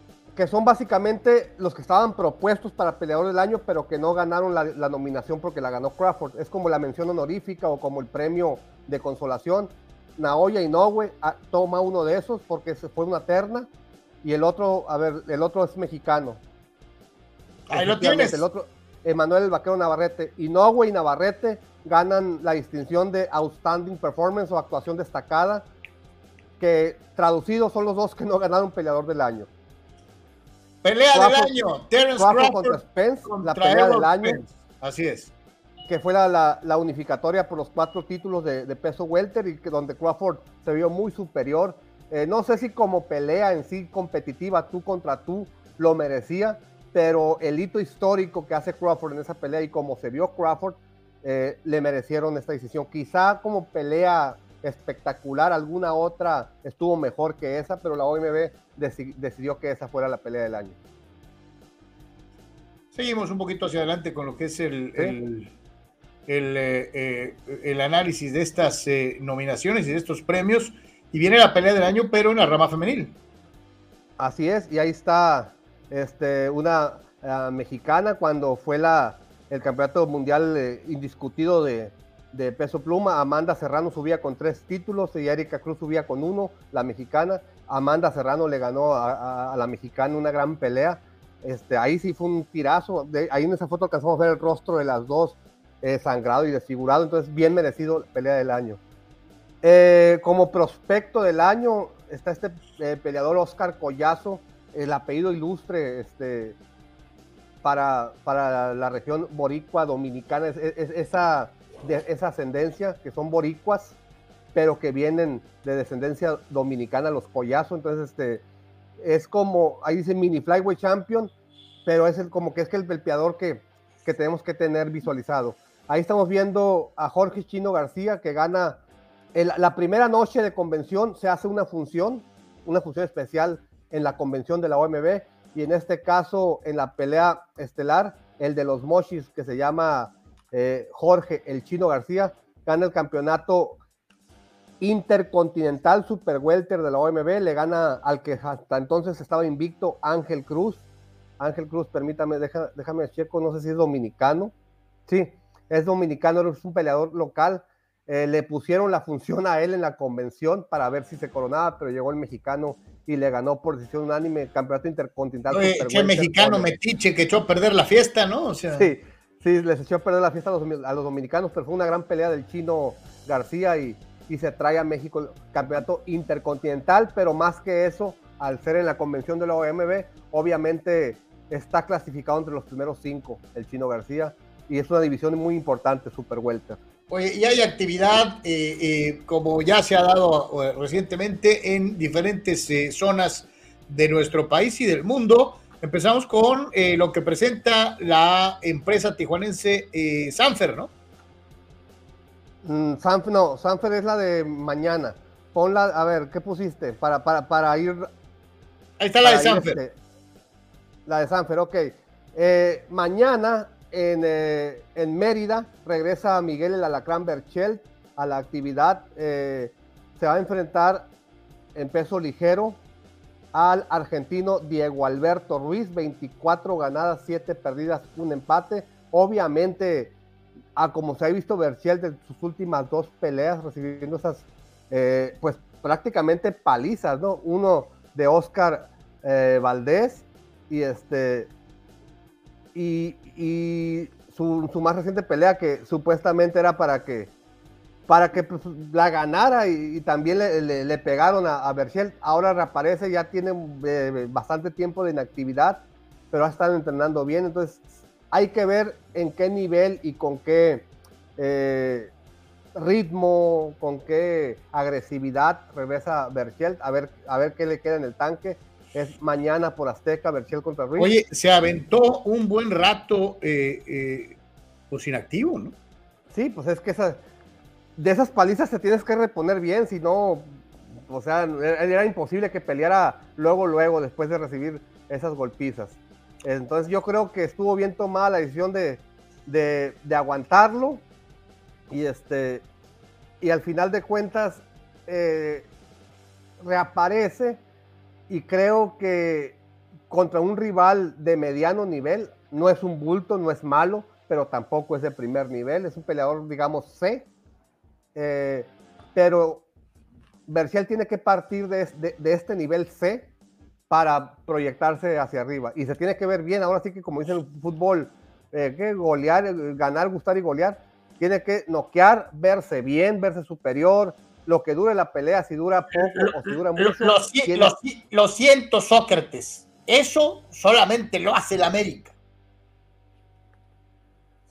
Y este, sí, te estoy de acuerdo contigo, pero en este caso, Chel tiene que mm, cumplir todas esas cosas, no más ganar, sino tiene que mostrar que todavía pertenece a, a la élite del boxeo. En esa misma función, una pelea muy interesante entre Ángel Ayala, mexicano, invicto contra Félix Alvarado, boricua, ex campeón mundial. Va a ser un tirazo esa pelea. Y otro tirazo en la misma función, el regiomontano Irving Turrubiartes, que va invicto en 26 peleas, contra el tijuanense Sebastián El Logan Hernández, que va invicto en 13 peleas. otro tirazo. Entonces va a ser una buena función mañana de, de Sanfer y de Max Boxing en Mérida por Azteca. Ahí está la respuesta del buen Manuel Cepeda, que ni tardo ni perezoso nos avienta su pronóstico de serie mundial. Eh, dice Phillies en 6 y Rangers en 7. Así dice eh, Manuel. También, le gusta, también, le gusta, la serie mundial Phillies Rangers. O sea que ya los hablamos porque todos dijimos lo mismo. Y eh, vean lo que dice Marco Domínguez en Ensenada, ¿no? Me gusta Phillies Rangers. Phillies sobre Arizona en 4 o 5 y Rangers sobre Houston en 7. Ahí están los pronósticos de Manuel y de Marco. Me extraña de Manuel que haya dado lo mismo que nosotros. Si, siempre estoy en Contreras, pues le va a las chivas, imagínate. Eh, eh, eh, estoy de acuerdo, sí. Este, el, el, buen Manny es chivermán. Chivermán. Dice Eduardo de San Diego, Sócrates, una pregunta interesante. ¿Qué valor tiene en la historia del boxeo mexicano el campeonato crucero obtenido por el inolvidable Jorge Kawachi? No, pues ni el nombre Jorge Kawachi, ni su carrera, ni su campeonato tienen eh, ningún tipo de valor histórico, ni de importancia, ni de seriedad. Es decir, vamos a suponer que esa carrera nunca existió para, para que nos dé menos coraje y menos tristeza. De lo de Sanfer, nos vamos a Cancún, a, eh, a, ver, nos vamos a Cancún, ¿no? A ver. A ver, ahí van, ahí van las, las, las peleas cancunenses este, dentro de lo que es este recorrido por lo que nos espera el fin de semana boxístico. Sí. Sí, efectivamente. Fíjate que es muy, muy interesante esta función porque regresan, regresa el boxeo a Televisa con esta función. Eh, que será en, en, Cancún y la pelea estelar es David el General Cuellar, que es un peleador, un gran prospecto mexicano invicto en 25 peleas contra el ex campeón mundial Luis El Nica Concepción, ese que se dio unos tirazos con el Tyson Márquez. Eh, ahora eh, sube, sube a Gallo para enfrentar a David Cuellar, pero lo más importante aquí es que regresa a Televisa las transmisiones de, este, de, de boxeo. Es en viernes, es hoy la transmisión de, de Televisa. El Sara Aguilar está a la cabeza de, de las narraciones. Aguilar y se hace acompañar del finito creo que de Barrera, pero Barrera anda ya en la, convención de la OMB, pero, pero este, está Aguilar y Riaño, creo, eh, eh, como comentaristas. Entonces vamos a ver cómo, con qué power regresa, si, si la función de hoy es la, es la primera de muchas en viernes o nomás hoy en viernes. Si esa es la estrategia, no, no estarían compitiéndole a Sanfer y Azteca los sábados, sino le estarían compitiendo a lo que le llaman viernes botanero en Azteca, que es de fútbol, ¿no? Entonces, quizá esa, esa, esa medida de competencia o de contenido deportivo de Televisa sea positiva para la afición, que pueden ver, que pueden ver funciones en viernes y en sábado por Televisa y por Azteca. Entonces, hoy vamos a ver que, cómo está la función, cómo se pone hoy. David Cuellar invicto contra el Nica Concepción y en la estelar un chamaco de ahí local de Cancún que va invicto en 14 peleas Félix Castro. Ese es un peleador muy espectacular, siempre da peleas de mucha acción. Va contra Kevin Villanueva, un peleador de Sinaloa, que lleva 21-4, también da muy buenas peleas. Entonces, aparentemente el match está muy bueno, dos peleadores que siempre dan espectáculo. Y va a haber una pelea femenil con Yesenia la Niña Gómez contra Lorena Cruz. Entonces, este, obviamente es interesante la, la presencia de David Cuellar, uno de nuestros máximos prospectos mexicanos contra el ex campeón mundial Luis Concepción y Celex Castro contra Kevin Villanueva. Pero aparte de esos, de esos tiros, que regrese Televisa a transmitir funciones de boxeo es, un, es una situación importante. Y de Cancún pegamos el brinco hasta Culiacán, Sinaloa. Sí, esa también es hoy, pero es la función tradicional de los viernes de ESPN, que ese sería el reto y la competencia de Televisa. No les quieres competir los sábados a Azteca, le vas a competir a, a ESPN Knockout pero a lo mejor ahí sí se quieren aventar el, tiro, ¿no? Y, hoy en, eh, en, Culiacán, la función de que nos presenta Box Stars, eh, hay dos campeonatos internacionales. El primero es el Intercontinental Super Gallo AMB, donde va el invicto local de, Culiacán, el güerito Héctor Escobar, 18-0, contra el capitalino Israel Rodríguez Picasso, que lleva 28-5, mucha experiencia, muy bueno. No es el Rey Picasso, es Israel Rodríguez Picasso. Pero también es muy buen peleador y probado. De sus 28 triunfos, este, por lo menos 10 son en plan estelar. De sus 5 derrotas, 3 contra clasificados mundiales. Entonces, es un tirazo, es una gran prueba para el invicto Héctor Escobar, que va invicto en 18 peleas, pero tampoco ha sido probado ante rivales de primer nivel. Y en la misma función se va a disputar el campeonato continental de las Américas de peso gallo. La de arriba fue super gallo, la de semifinales gallo entre Alexis Molina, invicto en nueve peleas, contra Luis Robles, que lleva 15-2. Son dos buenos tiros, los estelares. El resto de la función incluye buenos prospectos como Jonathan Escobedo, como Benito Valenzuela, Jaime Osuna, son chamacos que, van empezando, pero los dos tiros estelares de, del campeonato internacional es la función de hoy de ESPN Knockout. Entonces, hoy por ESPN y por Televisa, mañana por Azteca. Hay, hay buen box. Hay box de, de, interesantes prospectos que hay, que hay que ver y hay que seguir de cerca.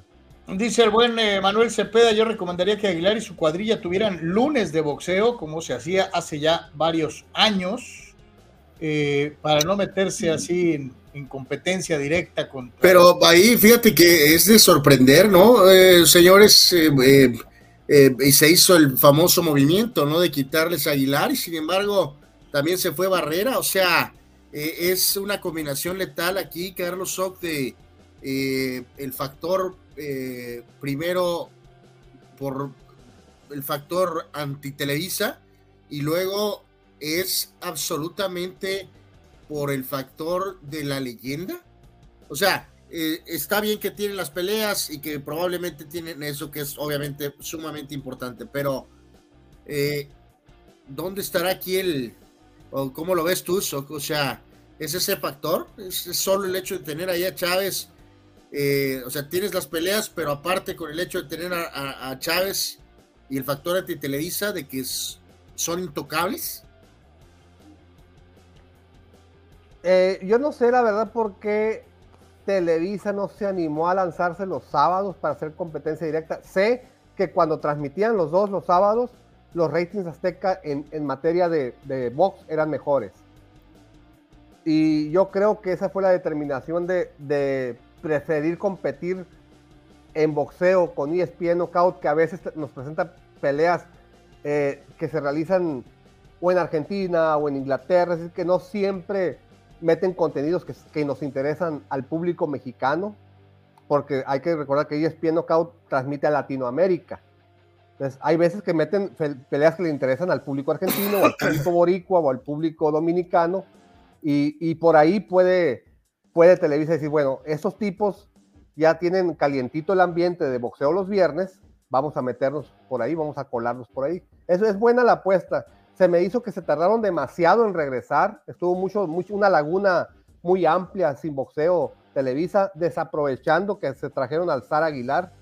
Eh, vamos a ver cómo, funciona eh, y, y, la propuesta de, perdón, del lunes eso se Oye, es que se, les cruzó el mentado mundial, Soc, ¿no? Ya ves que luego tampoco renovaron el béisbol o algo, pero tienes toda la razón, o sea, eh, este, eh, de cuál fue, eh, si no, ¿para qué el énfasis de llevarte a Aguilar y pagar? ya tiene más de un año en Televisa, ¿no? Sí, sí, sí, ya Siendo sincero, no ha pasado nada, este, pero bueno, este, ahí está. para concluir la, la sección, mi querido Soc, salió este gráfico que me llamó muchísimo la atención. Anuar, lo pongo también a, tu consideración y de los eh, amigos eh, que nos hacen favor de estarnos acompañando porque eh, me brincó, ¿no? El actual campeón más publicitado, la cara del boxeo de pesos completos, es el británico Tyson Fury. 33 ganados, 0 perdidos, 1 empatado. y la pregunta era, ¿a cuál de los cinco que aparecen en la parte superior le hubiera podido ganar en su prime Tyson Fury, actual campeón de peso completo. Eh, a Mohamed Ali, marca 56-5. A Smoking Joe Fraser, 32-4-1. A Big George Foreman, 76-5. A Mike Gerald Tyson, 56, Iron Mike o a su compatriota Lennox Lewis 41-2-1. Yo, yo con mi humilde punto de vista de aficionado, básicamente, eh, diría que no podría, tomando las mejores versiones, por supuesto, de cada uno de ellos, obvio, no vamos a, tomar sus eh, momentos más complicados. Eh, creo que reconozco a Fury, es un guerrero, pero no creo que hubiera habido mucha situación de poder ganarle ni a Lee, ni a Foreman, ni a el Tyson, obviamente en la parte, los primeros años de su carrera. Podría ser que, desde mi opinión, que tal vez contra Nelox Lewis y contra Joe Frazier ¿por qué no pudo haber tal vez por ahí sacado eh, la victoria? No sé cómo lo vean ustedes. Sock, el mejor Fury contra la mejor versión de los cinco. ¿A quién le podría ganar? Con el único que yo le vería algo de posibilidad, por lo menos de ser competitivo, no sé si de ganarle, sería contra Fraser. Fraser siempre tuvo problemas con peleadores de gran pegada, como Foreman, como Norton. Eh, con Ali fue muy competitivo porque Ali no tenía una pegada contundente. De hecho, de hecho este, Fraser le rompió la quijada a, Muhammad Ali. Pero, este, pero con peleadores de pegada contundente como la tiene Fury, eh, le batallaba mucho Fraser. Sería con el único que le, que le veo posibilidad de, de, ser competitivo. Ali le hubiera ganado los 12 o los 15 rounds sin problema. Con Foreman sería una pelea lenta, donde los dos intentarían conectar sus golpes de poder, pero Foreman yo creo que es más completo. Yo creo que a Tyson no le aguantaría tres rounds. Y contra Luis sería una pelea interesante, pero yo creo que no duraría más de 8 o 9 rounds a favor de Luis, que, que era muy bueno él para ir reduciendo la resistencia de sus rivales. Los, los machacaba, él era muy bueno para pegar al cuerpo, era muy bueno para contragolpear, entonces todo eso le hace mucho daño a Fury. Entonces, en pocas palabras, eh, señalas que... Eh, pierde, contra los, pierde contra los otros cuatro y contra Fraser tiene posibilidades de ganar. Tendría posibilidades de ganar contra Fraser. Tal vez solo contra eh, George Fraser. Dice Eduardo de San Diego, yo creo que a ninguno le podría ganar. Quizá a Lennox Lewis, pero me quedo con cero victorias. dice Gerardo Batista López a Lennox Lewis. y decirles a todos para variar, algo acaba de suceder con Facebook, eh, así que de una vez les voy avisando. Este, ya me llegó una notificación de una supuesta infracción y volvemos a lo mismo, eh, eh, inexplicable. No, no es inexplicable, es por culpa de tu Free Fat Dance. exacto, Y, pues ya nos dieron aire con la transmisión en Facebook, ¿no? Entonces, a ver cuánto tiempo tardan. yo, yo voy a aumentar aquí dos nombres yo creo que a la mejor versión de alguno de los hermanos Klitschko, Vladimir o Vitali o a los dos, Fury sí les hubiera ganado, a los dos Klitschko. Y a Evander Holyfield, eh, yo creo que Holyfield hubiera encontrado la manera de ganarle. A pesar de la pegada de Fury, Holyfield hubiera encontrado la manera de ganarle. Entonces, yo le veo también posibilidad de ganarle a los dos, a cualquiera de los dos Klitschko, en su, la mejor versión de los Klitschko. Pues ahí está, ahí está entonces esta situación, la poníamos a su consideración y dice, dice, dice Toño Pasos, Fury contra Kawachi, oh santo Dios. Este, pues, de hecho, no sé ni dónde quedó ese, personaje, ¿no? La verdad. Kawachi pegaba tan duro que con el aire los tumbaba, imagínate si los conecta. Eso es una. Eso ¿Y, tú, Carlos, no te mojaste con, con ese gráfico? No, yo creo que a lo mucho tendría posibilidades contra, contra Luis. Eh, eh, eh, y segundo lugar contra Fraser. No creo que haya podido ganarle a Tyson en, su mejor momento. No creo que pudiera ganarle a Foreman, que hubiera sido un espectacular duelo de tirapiedras, la verdad. Y creo que Ali lo hubiera, no, no lo hubiera ni visto. O sea, le hubiera dado mil vueltas. ¿Y estás de acuerdo conmigo en que a, los Klitschko sí, sí lo se hubiera ganado, a los dos? A, a, a Vitali, a Vladimir no. ¿No crees que a Vladimir lo hubiera ganado? No. Eh, eh, ¿Y contra Holyfield? La, versión, la mejor versión de Holyfield. No, no, yo, creo que tampoco lo hubiera visto contra Holyfield, creo. ¿Y tú, este, Anuar? No, no, pues sí le hubiera metido las manos a Holyfield, ¿no? Con el famoso espíritu guerrero, ¿no? Con el, Holyfield style, ¿no? Pero no creo que al final, eh, creo que el, mismo factor guerrero hubiera llevado a Holyfield a la, a la victoria. Digo, sí está el factor ahí un poquito de, del tema del peso, ¿no? con Holyfield, ¿no? El peso y la constitución Era física. inmenso, ¿no? Eh, Ho- Holyfield Chris, siempre fue un peso completo subido, pues eh, su peso natural era crucero. Y, y lo subieron a base de, de músculo y de alimentación porque su, su cuerpo natural el, nada más le permitía hacer un peso completo muy chico, muy, Sí, con muy- sí, dando sí, mucha sí. ventaja. Y aparte que sí recibía mucho castigo. Entonces ahí podría haber esa pegada de Fury también sí podría ser factor. Dice Eduardo de San Diego que al parecer Jorge Caguachi, a quien le deseamos pues, que esté bien, dice, está enfermo el Caguachi, seguro ya todo deforme por las cirugías y por eso nunca aparece en público. Yo tengo mucho tiempo sin saber nada de Jorge Caguachi, mucho. Sí, yo también supe que estaba delicado de salud y precisamente que, estaba evitando toda aparición pública, incluso en redes sociales. Pues ahí está, ¿no? Entonces, este, para los aficionados al box, mi querido Soc, harta, harta actividad, muchas opciones para poder disfrutar este fin de semana. Sí, hoy este, hoy échense una vuelta ahí por, por los dos, por ESPN Knockout y por Televisa, este, por el 5 de Televisa. Eh, aparte de, de que hay que ver cómo, hay que ver y hay que escuchar cómo viene la, la transmisión de Televisa, qué, qué nos aporta, qué, saca de nuevo. Eh, el general Cuellar específicamente es un prospecto mexicano que hay que seguir muy de cerca en Televisa. En Azteca las dos peleas de campeonato y la estelar está muy buena, la de Escobar contra Rodríguez Picasso va a estar muy buena. Hoy eh, por ESPN Knockout y por Televisa y mañana por Azteca hay que ver cómo, cómo en qué nivel regresa el Alacrán Berchelt, a ver si, si le queda algo en el tanque. Perfecto. Eh, mi querido Soc, vamos a una pausa, regresamos con un día como hoy.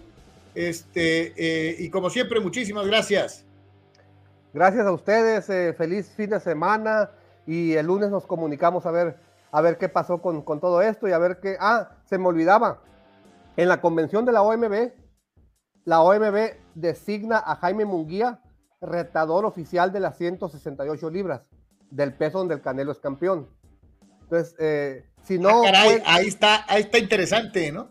Sí, lo más seguro es que Munguía y el siguiente clasificado disponible, que apar- aparentemente va a ser Berlanga, se disputen el Campeonato Mundial Interino en los primeros meses de 2024. Pero ya oficialmente Munguía es el retador oficial del Canelo.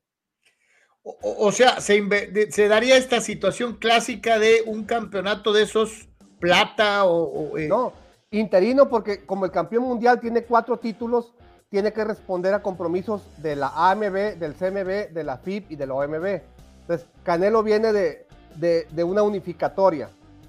Viene a defender sus títulos unificados contra, contra otro campeón unificado.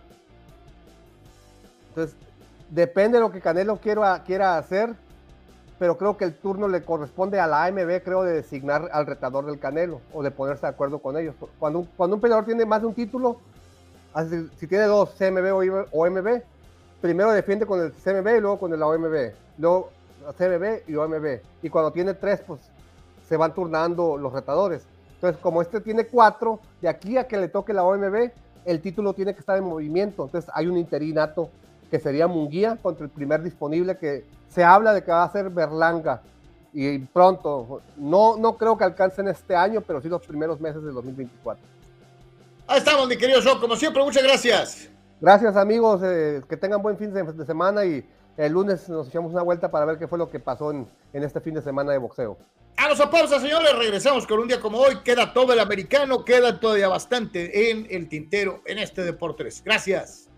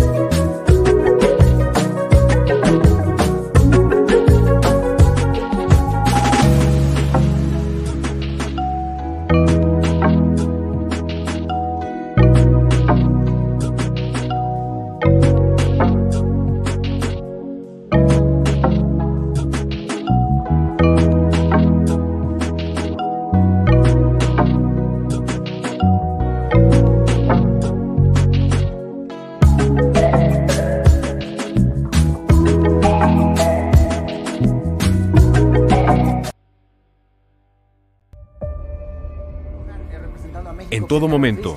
Este proyecto maravilloso, de verdad maravilloso. Y en cualquier lugar. La Secretaría de Seguridad. Klimbam. Diversión e información en un solo clic.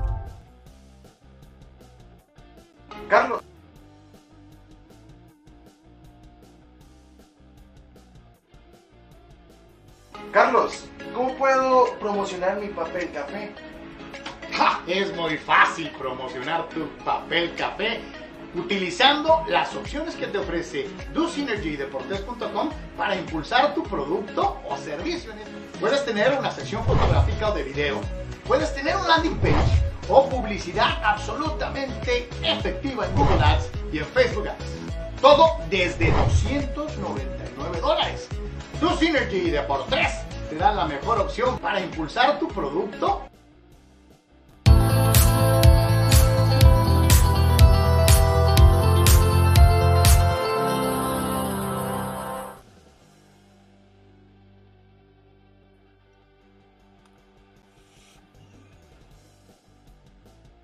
Estamos de regreso, señores señores. Este, la verdad, y reitero, ¿no? No sé, no sé qué pasó en Facebook. Eh, les ofrecemos una disculpa. No tiene nada que ver con nosotros. Eh, es esta situación del de, eh, uso de inteligencia artificial para tomar decisiones totalmente unilaterales. Te tumban el, el, el, programa o el contenido que estás poniendo y lo peor de todo es que ni siquiera te dan la oportunidad de demostrar que no que no infringiste ninguna regla, ¿no? O sea, eh, simple y sencillamente eh, el señor Zuckerberg y su compañía Meta se van totalmente con lo que la, inteligencia artificial dice y el proceso para poder presentar una queja dura días. Eh, de hecho, a veces ni siquiera te das cuenta si progresa o no progresa tu recurso de apelación, ¿no? Porque no te contestan, ¿no? O sea, e, es recaer totalmente en eh, esta inteligencia artificial que toma las decisiones sin, sin, ningún tipo de contexto ni ningún tipo de criterio, es una máquina. Este, entonces les ofrecemos una disculpa. Sí, eh, que por eso hacer énfasis otra vez, ¿no, Carlos? De que eh, a la gente que, que nos sigue prácticamente en todas las plataformas, este, pero volvemos a hacer mucho énfasis en que eh, sería ideal que nos sigan. Eh, YouTube y Twitch permiten eh, la participación con comentarios, ¿no? al igual que, que, Facebook, pero sería ideal que nos vean por YouTube o por Twitch, o en este caso seguirnos por, por X, por Twitter también, ¿no?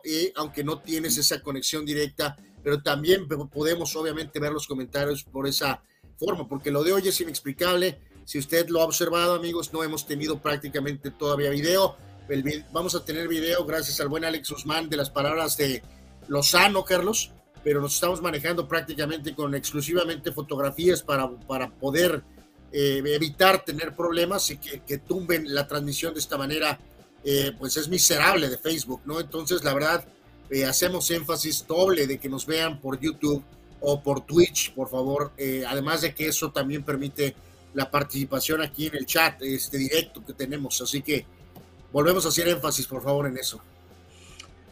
Efectivamente, así que bueno, pues así está esto. Eh, vamos a ver en qué, en qué termina. Eh, lo peor de todo es que, eh, pues, este, reitero, su servicio de, para responder a, Es miserable. Es terrible, ¿no? Es, es, es algo verdaderamente lamentable. en fin, así pasa cuando sucede.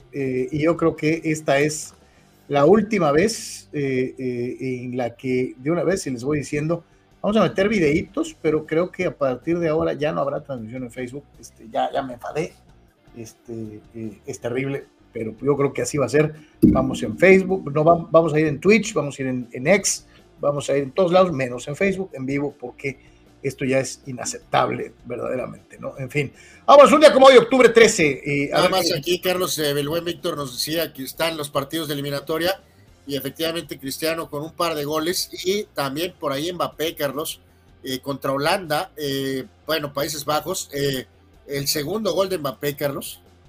Wow, no, no, no.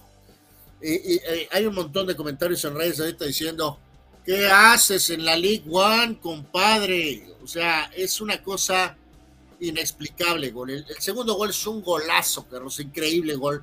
Este, en fin, lo de siempre, el desperdicio de eh, Mbappé, ¿no? Pero bueno, eh, vamos con el un día como hoy y la situación de esta fecha de 13. Eh, hay varios por ahí nombres descomunales, gigantescos el día de hoy.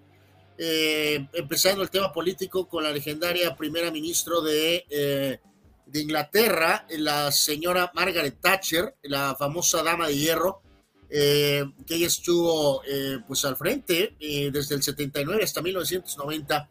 Ella nació en esta fecha en el 25 y falleció en 2013. Toda una institución en el tema político en el aspecto histórico, ¿no? En el eh, tema de béisbol, eh, integrante del Salón de la Fama, tercera base, eh, Eddie Matthews, el cumpleaños el día de hoy. bueno, nació en el 31 y falleció en 2001, un jugador muy importante, más de 500 cuadrangulares, 12 veces al juego de estrellas. El también gran delantero francés, ahorita que hablábamos de delanteros de Francia, Raymond Copa, que la rompió con el Real Madrid, él nació en esta fecha en 31 y falleció en 2017. El eh, eh, pues cantante y compositor Carlos eh, Paul Simon nació en esta fecha en 1941.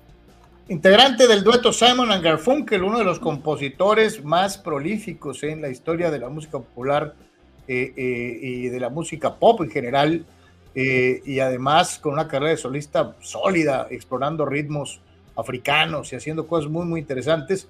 Eh, eh, tiene un video de una canción que se llama You Can Call Me All, en donde sale Chevy Chase en, en, el momento más importante de la carrera del comediante, que es muy, muy divertido. Un gran músico, Paul Simon. Absolutamente. Eh, Carlos, el polémico pero muy exitoso, el señor Dakota Prescott. El incomparable. Ya no sé. Ya no sé ni qué decir en esta anual. El señor Jerry Jones, el eh, dueño de los Vaqueros de Dallas, cumpleaños el día de hoy, nació en 1942, compró al equipo en 1989, tuvo increíble éxito en sus primeros años trabajando con Jimmy Johnson. Anuar, ¿me eh, estás diciendo que cumple años el mismo día que Dak? Eh, no, no, no, no, no, ah, no, ah, no, yo no, yo, yo, dije que es el Dak, el Dak Boy. Ah, ok, ok, ok dijo que, Dakota este, los puede llevar al Super Bowl. Increíble, santo Dios. Bueno, felicidades, este señor Jones. Espero que pueda ganar un Super Bowl. Eh, pues antes que se acabe el tiempo. Eh, ahorita no luce bien, la verdad, esta situación. Eh, hablando de boxeo, Carlos, ahorita que platicábamos con el gran Sócrates Semanduras, referee de boxeo, Carlos, nacido en 45, Joe Cortés. Sí, sí, peloncito, siempre activo, eh, eh, eh, veteranazo, ¿no? de mil batallas. Otro pelón, ¿no? Porque otro gran referee, recordado por todos, el famoso Mills Lane, tampoco tenía pelo. bueno, Carlos y sus siempre atinados análisis de los pelones, ya ven también que ama al pelón Terry Bradshaw. Bueno, cantante Carlos de Van Halen, Sammy Hager, nació en 47, eh, no tiene una muy buena relación que digamos con David Lee Roth. No, no, no, no, no se caen bien ni poquito. Es muy bueno, Sammy, buen guitarrista, buen cantante. Eh, sus eh, álbumes como solista son, son muy, muy buenos. pero, pues obviamente, la, la, enorme figura de David Lee Roth pesa muchísimo en quienes preferimos al Van Halen de los primeros años con Roth que al Van Hagar eh, de, que fue más exitoso comercialmente, pero eh, nunca tan recordado como la primera versión. Oye, tiene, tiene una marca de tequila y tiene un bar en Los Cabos. Eh, el tequila de su propiedad se llama Cabo Guabo. ok, wow. Eh, mi querido Juana de Costa dice, Carlos, que estoy aquí ya a lo mejor contándole los días al señor Jones. Por supuesto que, eh, pues espero que tenga muchos, muchos días todavía el señor Jerry, Carlos, pero está cumpliendo 81 años, ¿no? O sea, eh, no, no está cumpliendo 18. el señor Jerry Jones, el dueño de los vaqueros de Dallas, ¿no? pero esperemos que siga hasta los 143. Eh, cumpleaños también hoy la actriz eh, Silvia Pasquel, nacida en el 49, la hija de Silvia Pinal. eh, buen basquetbolista y también trabajó como analista muchos años, Reggie Díaz, eh, guardia en la NBA, lo recordamos obviamente, nació en 57. La eh, cantante Mary Osmond, de la familia famosa Osmond, nació en 59. Excelente guardia en la NBA, Derek Harper, ahí lo vemos del lado derecho, este, en la segunda línea, hasta, hasta vamos, pegado a, a, lo que es el lado derecho.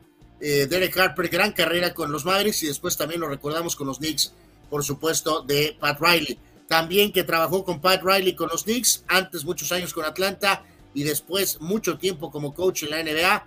Eh, campeón con los Celtics, el señor Glenn Doc Rivers, cumpleaños el día de hoy, nacido en 61.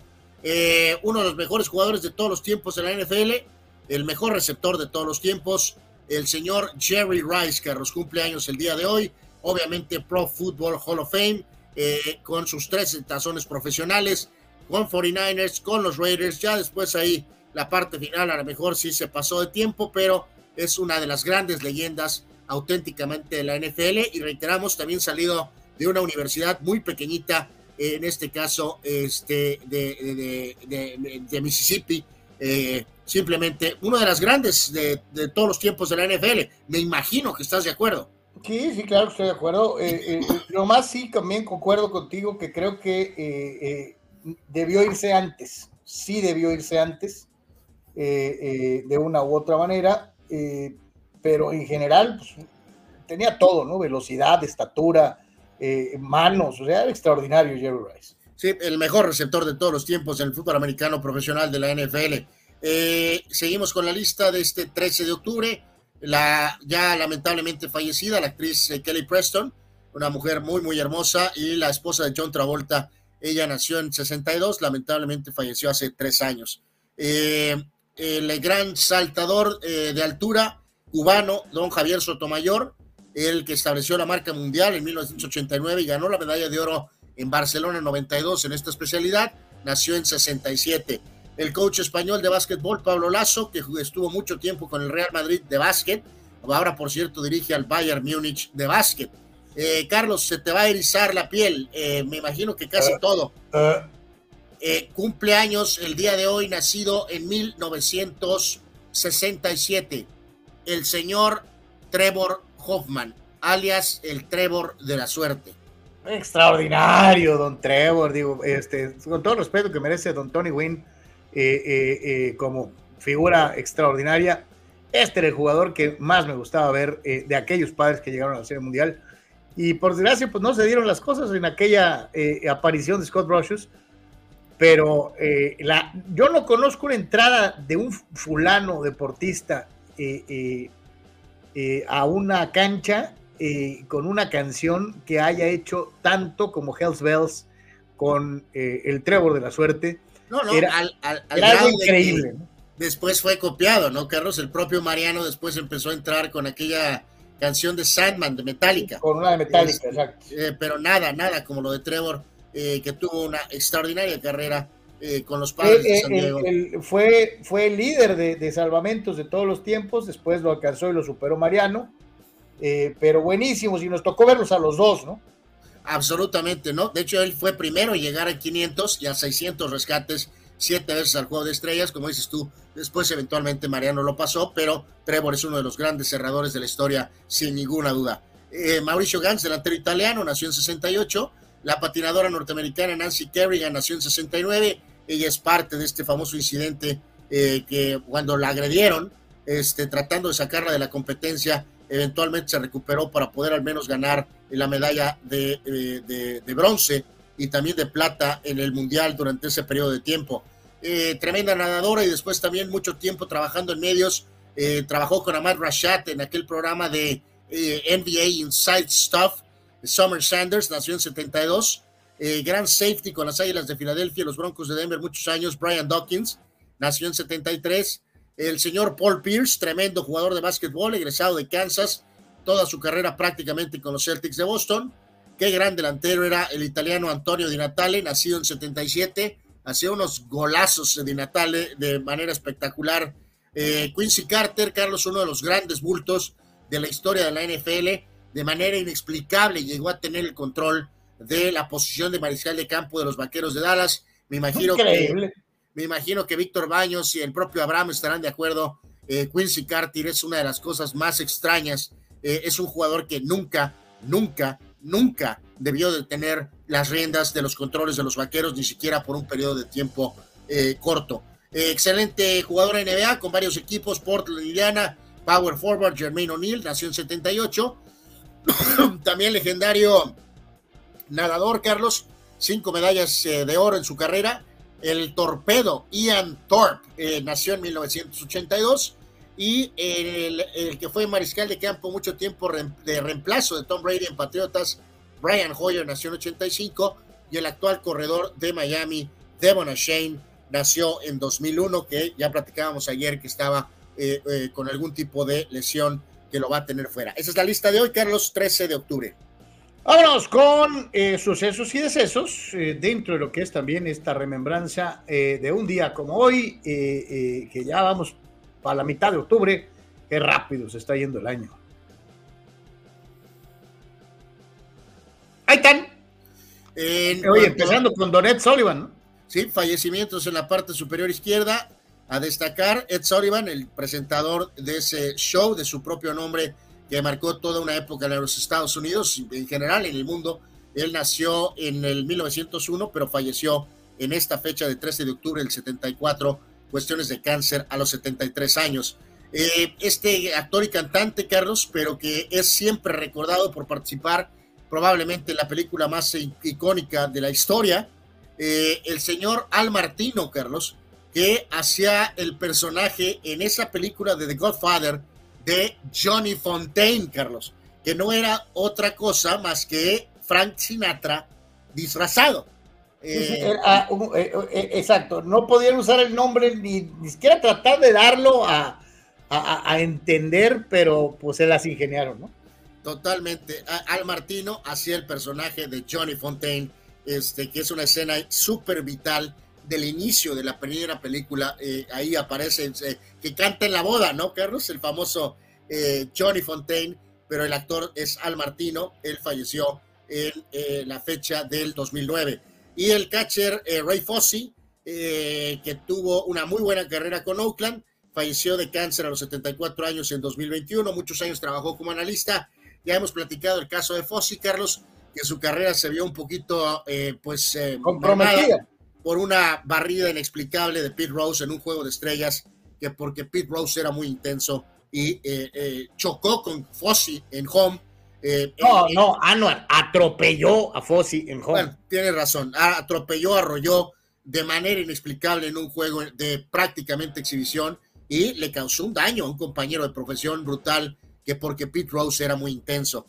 santo Dios. Bueno, en cuanto a algunos eventos, 1921, los gigantes de Nueva York le ganaban a los Yankees 1 a 0 en el famoso Polo Grounds y eventualmente estarían eh, ganando la serie 5 a 3. Eh, en este caso fue la última serie que se jugó bajo ese formato. Fue la primera aparición en serie mundial de los Yankees. 1970 eh, debutaban dos excelentes jugadores de NBA Calvin Murphy con los San Diego Rockets, después obviamente Houston Rockets, y Dave Cowens, que fue centro campeón con los Celtics de Boston varias veces. El gran eh, trabajo, Carlos, en la tercera base de Craig Nettles en la Serie Mundial del 78, varias jugadas espectaculares respaldando el picheo de, de Ron Guidry, y después de que los Dodgers habían ganado los primeros dos partidos, los Yankees ganarían cuatro para llevarse la Serie Mundial. Tú recuerdas muy bien. No me recuerdes tiempos. eso, Anuar. Sé que te causa una incomodidad. Eh, 1991, los Minnesota Twins dejaban en el camino a los Blue Jays y avanzaban a la Serie Mundial, donde eventualmente le ganarían a los Bravos de Atlanta. 1993, hace 30 años, los Phillies de Lenny Dykstra, de La Cosa Salvaje, entre otros, de John Krug, dejaban en el camino a los favoritos Bravos con su super refuerzo Craig Maddox los Phillies avanzaban a la Serie Mundial, perderían ante los Azulejos de Toronto. 1996, Damon Hill ganaba el título de Fórmula 1, se convertía en el primer combo papá e hijo en ganar títulos de Fórmula 1. Después también lo haría en el caso particular de Keke Rosberg y de Nico Rosberg. 96 serie de campeonato, los Yankees desde la primera vez desde el 81 regresaban a la serie mundial, mundial, dejaban en el camino a los Orioles cuatro juegos a uno, reitero, en la serie de campeonato del 96. El Schumacher, Michael Schumacher, 2002, campeón de la temporada, en ese momento su tercer título de manera consecutiva. 2015, Carlos, este caso triste, el jugador de básquetbol Lamar Odom por poco se muere, Carlos, eh, en una cuestión de abuso, de, sobre una sobredosis, una cuestión de alcohol o de barbitúricos eh, o de alcohol, una depresión causada por su pésimo matrimonio con una de las Kardashians, Chloe, de milagro se salvó Lamar Odom de no morir en esta fecha en 2015. 2019, Simone Biles se convertía en la más eh, condecorada gimnasta de la historia. Esto no significa que es la mejor gimnasta de la historia.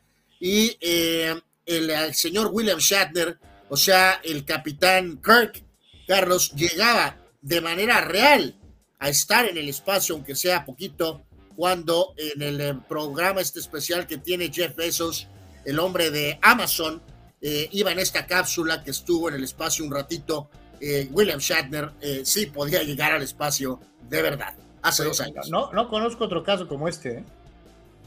Pues sí, el capitán de la televisión que estaba en el espacio y sí llegó al espacio, de verdad. No, no, y, a, oye, ah, no, y, a, la edad que llega Shatner, ¿no? Sí, sí, sí, sí. Así que hay que decir, no, no recuerdo si fue en este grupo de Shatner, Carlos, creo que sí, uno de los participantes, este, eh, ya falleció y luego también en ese tipo de viajes falleció uno de los de las personas que se falleció en la implosión del submarino. Santo o sea, Dios. O sea, esta persona que ya había falleció en la implosión del submarino rumbo al Titanic, también ya había hecho es antes esto. Eh, eh, Shatner sube a los 90 años de edad. Sí. Digo, se dice fácil, pero no, no son enchiladas. 90 años de edad, este, híjole, qué cosa. Participación de ustedes, eh, y dice Omar Stradamus, eh, COVID le salvó prácticamente la vida a la mar. Él mismo lo ha dicho en una entrevista después de esta situación en la que eh, nos eh, platicaba Anuar, pues se metió. Eh, creo que lo que entiendo es que está estable ahorita, Odom hasta cierto punto pudo solventar, ¿no? Dice Eduardo de San Diego, veremos algún día un documental de Pete Rose. Pareciera que está prohibido hablar de él en cualquier plataforma, dice Eduardo. Eh, es buena pregunta la de Eduardo, ¿eh, Carlos? Mi querido Eduardo, saludos. Eh, pues, tiene cierta razón, ¿eh? O sea, no hay mucho de él. Eh, no, de hecho, yo supongo que está vetado hasta de las transmisiones de Major League Baseball. Oye, no ahorita que hemos visto que varios han sacado sus documentales, el último Beckham, aunque obviamente en sociedad con, con empresas importantes, pues eh, difícil que el pobre Rose pueda encontrar, ¿no, Carlos? Los recursos necesarios para poder armar un documental correcto, ¿no? Donde al menos él pudiera ofrecer su opinión, ¿no? Su punto de vista. Eh, don Pez, Bass and Guitar, saludos, mi querido Henry. Un día como hoy, pero de 2016, se ha anunciado Bob Dylan como ganador del Premio Nobel de Literatura para escarnio de un montón de intelectuales, ¿no? Que decían, ¿cómo, pinche rockero, va a ganar un premio Nobel? Este, eh, debido a el contenido de sus letras, ¿no? O sea, eh, muchos escritores formales decían que cómo le daban algo de literatura a un escritor de canciones, ¿no? Este, pues para que les arda el DC.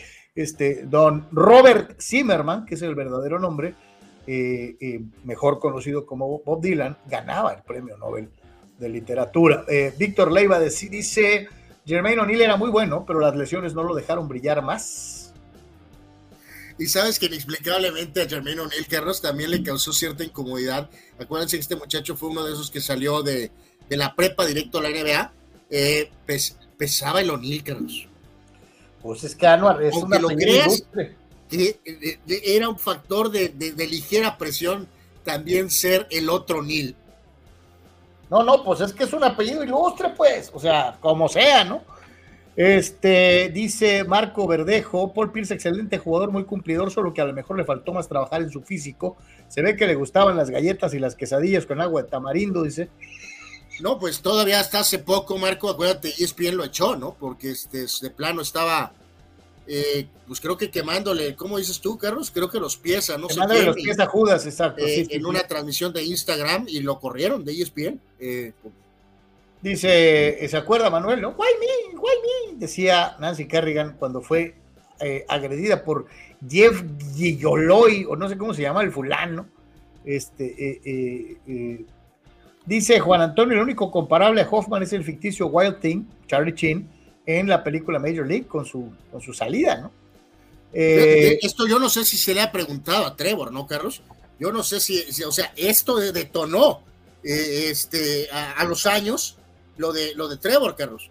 No sé si fue idea de Trevor o fue idea de alguien de los padres o no sé qué onda, pero sí, acuérdense que esta película estamos hablando de creo que es del 89 o del 90, o sea, es varios años antes. Y sí, es icónica la presentación de Wild Thing en esa película. Dice Víctor Baños, ¿no será Dak, Quincy Carter, eh, eh, Quincy Carter de otro multiverso?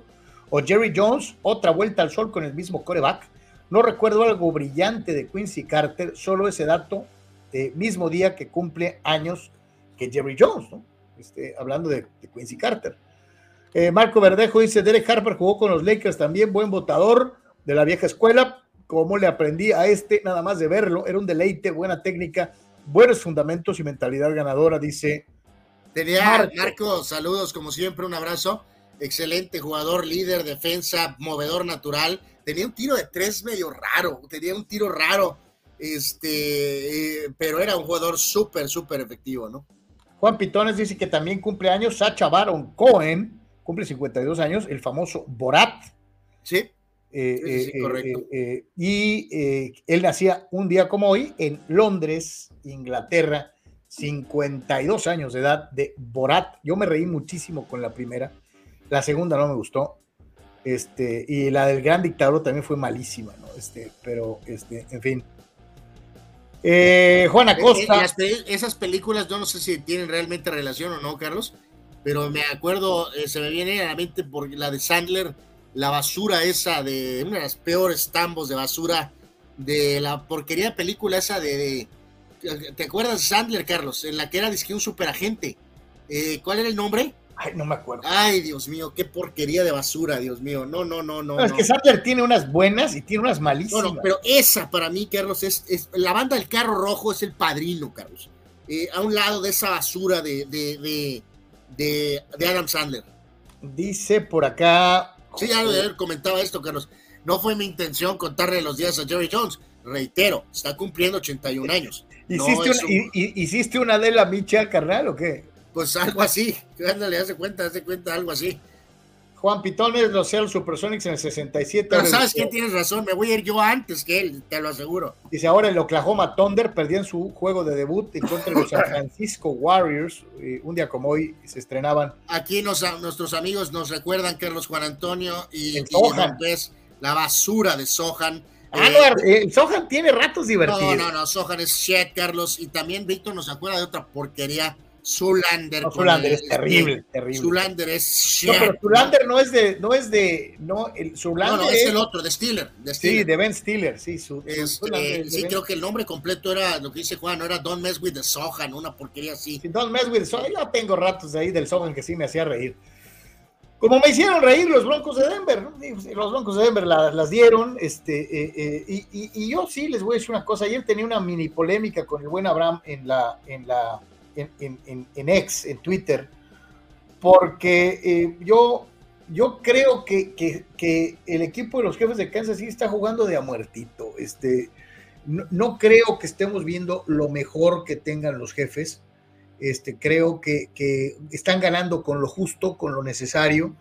Y cuando tienes enfrente un equipo tan limitado, porque no hay otra forma de decirlo, como los propios Broncos, pues cuesta poco trabajo vence- vencerlos, ¿no? Este, yo creo que no, no, no, no estamos viendo el, todo el potencial real del equipo de los jefes, que gana 19 puntos a 8.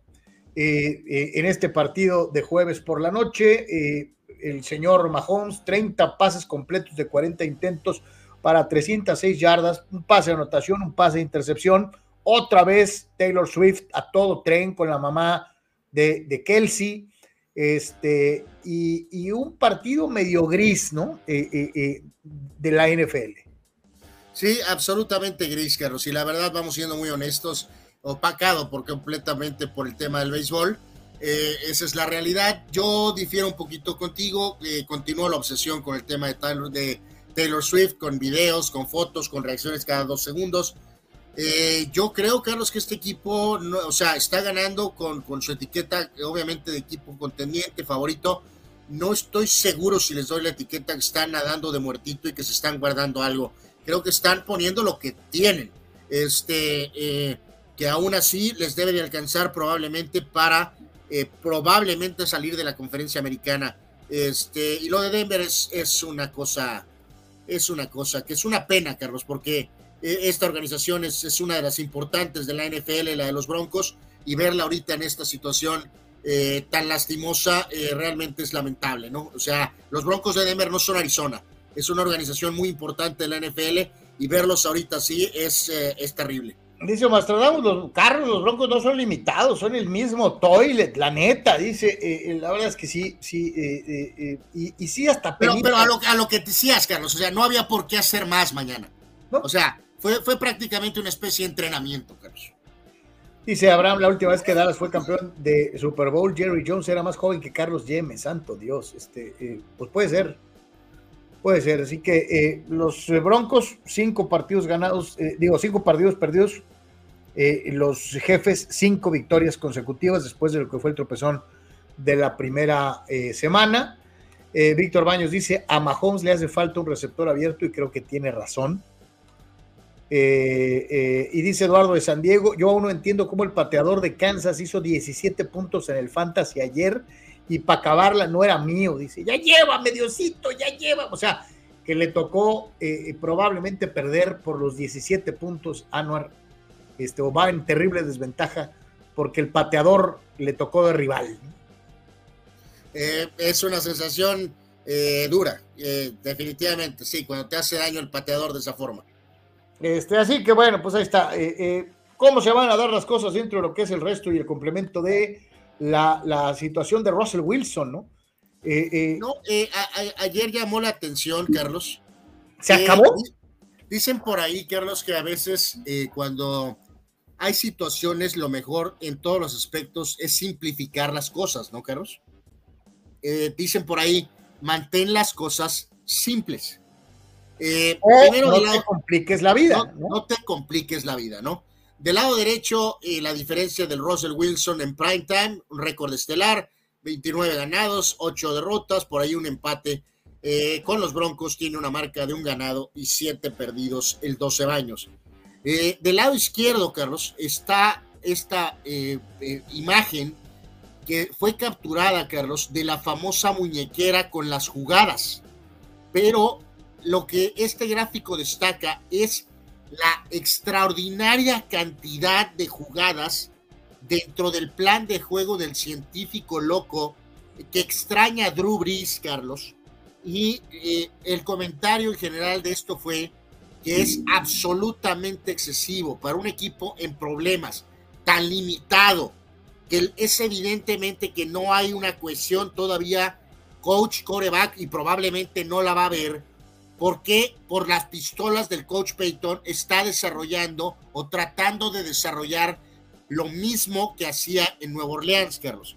Ve eso. He visto yo varios de estas muñequeras que tienen las jugadas. Nunca había visto uno así. Tiene como 300 mil jugadas, Carlos. Sí, sí, y, digo, vamos siendo sinceros, ¿no? Este, no estás hablando del mariscal de campo joven ni en su prime, ¿eh? Exacto, y además acostumbrado a una filosofía muy diferente. O sea, si tú como coach veterano no reconoces esto, Carlos, es que estás montado en tu macho, estás muy terco y evidentemente tampoco estás tú ayudando a las cosas, ¿no? Yo lo único que digo es que es triste ver a Wilson así y es triste ver a Denver así. O sea, eh, eh, eh, pobre fulano, realmente complicado. Dice el buen, dice por acá el buen, onta, onta, onta, decía, dice Eduardo de San Diego, parece el Madden, la muñequera de Wilson, ¿no? O sea, como 8500 jugadas. Eh, dice. Sí, este, este Carlos, siempre tú y yo lo hemos mencionado, ahorita que decían del tema jurásico, a lo largo de ¿cuántos años? Pues casi para 25. Hemos tenido esta conversación varias veces, Carlos, ¿no? De que hay una percepción de que este juego supuestamente es de fuerza bruta y que esto y que el otro. Eh, no, requiere una enorme dosis de tener memoria. E, e, es, es como decía mi, mi, coach Eric Romero, quien le mando un gran abrazo y un saludo, eh, decía, el fútbol americano es un deporte de brutos donde los brutos no juegan, ¿no? Este, eh, si eres medio sonso, no puedes jugar porque pues te tienes que aprender un montón de cosas si quieres jugar. Y lo, lo más llamativo de esto, también ya lo habíamos platicado hace unas semanas, Carlos, es que no está mandando la clásica jugada de tú corre y das vuelta en el carro a la izquierda cuando jugábamos tocho en la calle. La calle, ¿no? No, eh, la terminología, que eh, para eso es este aditamento, para simplificar, menos mal que está simplificando, ¿no? Pero todos los, eh, los, los jugadores se tienen que aprender la larga terminología, ¿no? Espérame, Anuar, yo nomás te voy a decir una cosa. Estos ya tienen esta situación, y ya tiene desde hace rato. Eh, de en los 80, 70 y 60 eh, te tenías que aprender el playbook de memoria. Y no, no, no, por eso, pero el coreback. Y algunos señalaban que era el, libro de jugadas como un directorio telefónico. ¿no? no, totalmente de acuerdo. En este caso, esto es la guía para el coreback, Carlos, pero los jugadores restantes no traen la muñequera. Ellos tienen que escuchar perfectamente lo que está mandando el coreback para entender el liniero si la jugada va para acá, va para acá, va para acá, si van a ser dos en la jugada de trampa, por ejemplo, el receptor, el receptor tiene que estar escuchando perfectamente cuál es la, la palabra clave dentro de la terminología de la llamada de la jugada para saber si va para acá, va acá, corto, para allá, a la esquina, largo. ¿Qué, trayectoria vas a correr? ¿De qué distancia? Si es derecha o izquierda, si te toca salir a bloquear. increíble. sí, totalmente. Lo que, lo que hacen a ese nivel, la verdad, los jugadores de fútbol americano. No nada más estás jugando.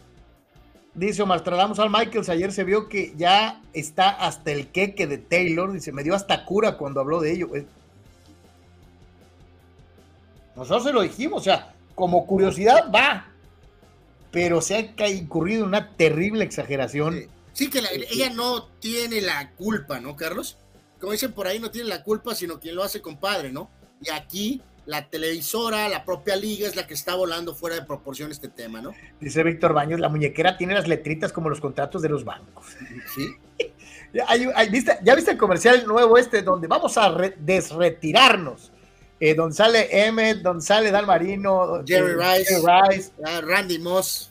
Está muy este, bueno. Eh, me da mucha risa, ¿no? Que, eh, me parece que Eduardo nos había platicado de ese comercial, creo. Cuando llega Dan Marino y tiene que mandar la jugada, ¿no? Y que se va con su se muñequera. los lentes, ¿no? Y, no ve nada, entonces tiene que poner los lentes para poder leer las microletras que dice Víctor Baños y le marcan retraso de juego, ¿no? este, por andarse poniendo los lentes. Este, eh, vea, vea, la, vea el comercial, está chistoso.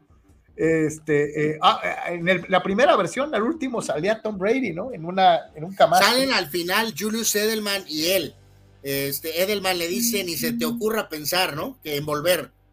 Y, oye, y eso que, que Brady y Edelman están más morros que los sí, están mucho más, mm, bueno, jóvenes, es cierto. Eh, es, ni se te ocurra, cabrón, o sea, este, en fin, vamos a, la perspectiva general de, lo que va a ser la, jornada de fin de semana en la NFL. Hay varios juegos muy interesantes, hay algunos que son eh, eh, divertidos, hay otros que creo que simple y sencillamente, pues, este, si puede eh, evitarlos, pues evítenlos.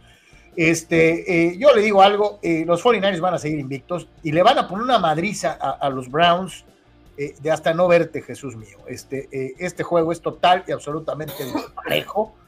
Eh, eh, eh, es uno de esos partidos que solamente que le vaya a los 49ers Y si le vas a los Browns, pues ni lo veas porque va a ser terrible, va a ser doloroso, va a ser este, lamentable desde cualquier ángulo.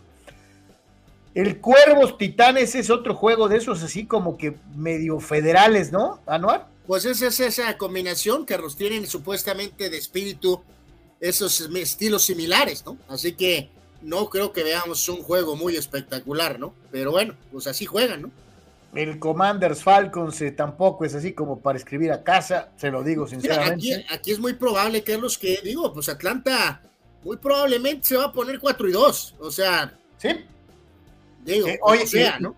Y, Matt Ryan diciendo, chale, ¿qué pasa? Porque cuando yo estaba no era igual? Pero bueno. Bueno, Carlos, estaban al medio tiempo ganando, ¿por qué?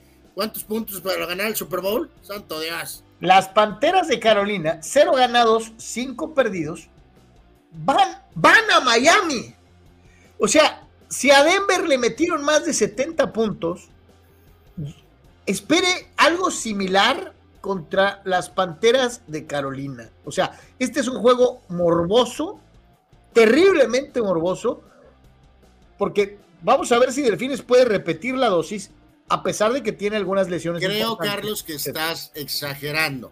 Eh, no va a estar este corredor a Shine. No, pues te decía, tiene algunas eh, lesiones, pero. Mm. Yo creo que. No, pero más que las lesiones, Carlos, juegas un poquito al nivel de la competencia, ¿no? O sea, yo creo que van a ganar, pero con tranquilidad, ¿no? O sea, no va a haber necesidad de meter 70 puntos.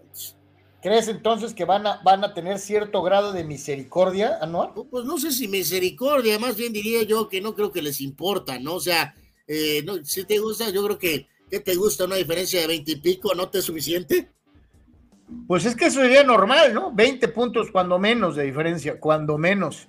Eh, otro Toilet Bowl, los vikingos de Minnesota van al campo del soldado eh, en Chicago, eh, los dos con un ganado, cuatro perdidos. el señor Cousins va a seguir teniendo y acumulando estadísticas, va a volver a tener un temporadón él, pero los vikingos no van a ningún lado y los dos de Chicago pues, son miserables con todo y que el pobre coreback medio ha mostrado señales de vida.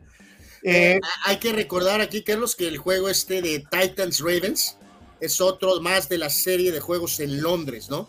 En el estadio del Tottenham Hotspur. Ese juego es a las seis y media de la mañana. Este, así que bueno, ahí ese es otro detalle, ¿no? Eh, eh, eh, entonces, el, de, ¿el de Potros contra Jaguares? No, no, el de Titanes Ravens. Ah, ok, perfecto. Sí. Potros contra Jaguares. Va a ganar Lawrence. ¿Tan, tan? va a ganar Lawrence, de acuerdo. Acuérdense que está fuera Richardson, el coreback de Colts, va a jugar Minshew, que tiene de hecho historial por ahí con los propios Jacks. De todas maneras, me voy con Point Break Surfer eh, Lawrence. Los halcones marinos de Seattle en contra de los bengalíes Cincinnati es en Cincinnati. Burrow está obligado a ganar, pero no me extrañaría nada que este equipo de Seattle invisible aprovechara el, el momento y lograra su cuarta victoria. ¿eh? Pues sí, el famoso Borrow que no está bien y que esto y que el otro, pues es imperativo para Bengalíes ganar este juego, pero misma situación, hay una oportunidad aquí para Seattle, Carlos. Los ah, Ha quedado claro que la burbuja de Cincinnati ha quedado eh, desinflada. Sí, y, también te voy a decir una cosa, lo dije en la semana 2 y lo vuelvo a repetir ahora. ¿Por qué si eres el coach de los bengalíes y sabes que tu coreback no está al 100%, por qué lo sigues arriesgando? Pues porque pues, eh, eh, él cree que tener 75% de Borrow, Carlos, es mejor que el 100% de otro bulto. Pero pues sí, estás jugando eh, un factor de que tu coreback no está bien full, ¿no? Los Santos de Nueva Orleans en contra de los Tejanos. ojo aquí, porque el mariscal de campo de los Tejanos ha, ha mostrado buenas hechuras. Y los Santos, Anuar, los Santos son un desgarriate con su coreback también, ¿no? Sí, pues lo de Carl, Carlos, ¿no? El ex-Raider que ha tenido ahí detalles, ha tenido cuestión física, sin embargo están 3 y 2, Carlos. Así que partido ahí medio, la verdad, toilet bowl, pero vamos a ver qué pasa ahí, si CJ Stroud puede hacer valer la condición de local o si Nuevo Orleans, igual, de igual forma, Carlos. Al final de esta jornada, Atlanta puede estar 4 y 2 y Santos puede estar 4 y 2. Los Patriotas de Nueva Inglaterra enfrentan a los Raiders. Vienen los Patriotas de agarrar dos juegos de 30 puntos o más, uno siendo blanqueados. Eh, la suerte, el destino, como usted quiera, guste y mande, les puso a los Raiders enfrente para salir de la miseria. Pero la gran pregunta es, jugando en Las Vegas, ¿los Raiders van a permitir que el monje huya de la derrota, de la tercera derrota? Y, eh, hay eh, que recordar que hay conexiones, Carlos. Carlos, ¿te acuerdas de una muy, es una situación diferente, diferente. ¿Te acuerdas de aquella tan dolorosa derrota que sufrió el coach Tom Landry en la, en la temporada que Chicago fue campeón?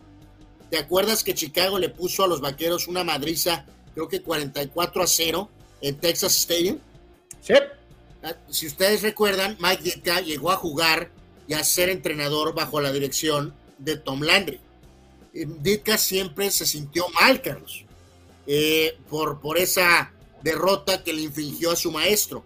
No estamos en una situación tan dramática como aquella, pero Jimmy G es el coreback de los Raiders. Jimmy G, el cual Belichick quería, Carlos, para titular de los Patriotas, incluso empujando para afuera a Tom Brady. Y el coach de los Raiders es Josh McDaniels, su gran coordinador ofensivo de tantas años, años en dos etapas. Así que a ver qué tipo será un juego cerrado, o a lo mejor de veras los Raiders saldrán inspirados, o los Raiders van a aventarse un Raider, Carlos, y petardear ante Matt Jones y entregar este juego. Los Cardenales de Arizona, el equipo de relleno por excelencia, enfrenta a el circo aéreo de los Rams eh, con eh, eh, Puka Nakua y Cooper, Cooper Cup. Este, ya sabemos quién va a ganar, así que pues también es eso así como que prescindible las Águilas de Filadelfia tratar de preservar el invicto en el último partido más o menos ganable de los que siguen el calendario. E, este es otro de esos que tienes que aprovechar para ponerte 6-0 y con todo y que han mejorado los Jets, Anuar, Filadelfia debe ganar este partido porque los que siguen están bravísimos. Sí, yo creo que va a estar este, a lo mejor no, no, no muy va a estar cerradón un poco el juego, pero Filadelfia va a encontrar la forma de sacar este, este resultado. Anuar el pastelero y sus bucaneros estarán recibiendo a los garrudos Leones de Detroit. Pues aquí es para, para Carlos Yeme alias el dos equipos. Carlos Yeme alias el dos equipos. Eh, Carlos, ¿qué quieres aquí? ¿Que gane el coach Campbell, el coach clon de Bill Cowher? ¿O quieres para probar tu punto ridículo de que Tampa Bay puede ganar el Super Bowl sin Tom Brady y tu narrativa de impulsar al pastelero? ¿Qué vas a hacer aquí, Carlos? ¿O vas a pedir el empate, Carlos? Aquí yo te digo algo, eh, más bien es un muy buen equipo de Detroit que se ha encargado de ponerte espardrapo en la boca en contra del pastelero que también te ha puesto espardrapo en la boca. Entonces, este es el Anwar Yeme Bowl, en donde él desearía que los dos equipos se hundieran junto con el estadio para no tener que admitir que gana uno o el otro. Carlos no contestó mi pregunta, señores. Lo que hace normalmente cuando no tiene eh, o no quiere contestar, me ataca a mí. Eh, es la, a ver, Anual, ¿quién va a ganar? Carlos, eh, no es la temática de la semana, pero vamos a utilizar la palabra de Cloverland. I want pain. ya con esto estoy asumiendo que piensas que los Leones de Detroit van a hacer talco al pastelero. Me conoces muy bien, mi querido hermana. Efectivamente, I want pain en el pastelero. Vamos con los Leones de Detroit al 253%. Anuar, ¿por qué odias al pastelero? No, no lo odio. Simplemente estoy tratando de sepultar una de tus absurdas narrativas. El pobrecito gigante. Nos preguntaba por aquí alguien, Carlos. Eh, aquí el buen Juan, Carlos, nos hacía ¿Y cómo va a estar el show del Monday Night? Pues es un juego sexy para la región, porque es Chargers Cowboys el lunes a las 5:15 de la tarde. Y el lunes, el primer juego de base es a la 1:37, Astros Rangers, y a las 5:07, Phillies juega contra Diamondbacks. Así que en esta ocasión, Carlos, yo creo que sí le vamos a estar echando un ojito a los dos juegos, por al menos al principio. Y el que te decía, ¿no? Nueva York va con los vecinos, que son los Bills de Búfalo. No, Eh, aquí no es de quién, sino por cuánto, ¿no? eh, eh, Nueva York, un ganado, cuatro perdidos. Este, van a ser hechos talco por los Bills, eh, eh, que van a abusar eh, de los pobres, de Daniel Jones y, y de los pobres gigantes. Esa es la fecha, señores y señores, del fútbol americano profesional de la NFL. Dice Víctor Baños en el Monday Night, a ver qué sorpresa le tiene Kellen Moore a Dan Quinn y McCarthy. Va a estar interesante. No me sorprendería que nos atasquen 35 puntos, dice. Híjoles, Víctor, no me acordaba de Kellen Moore. Santo Dios.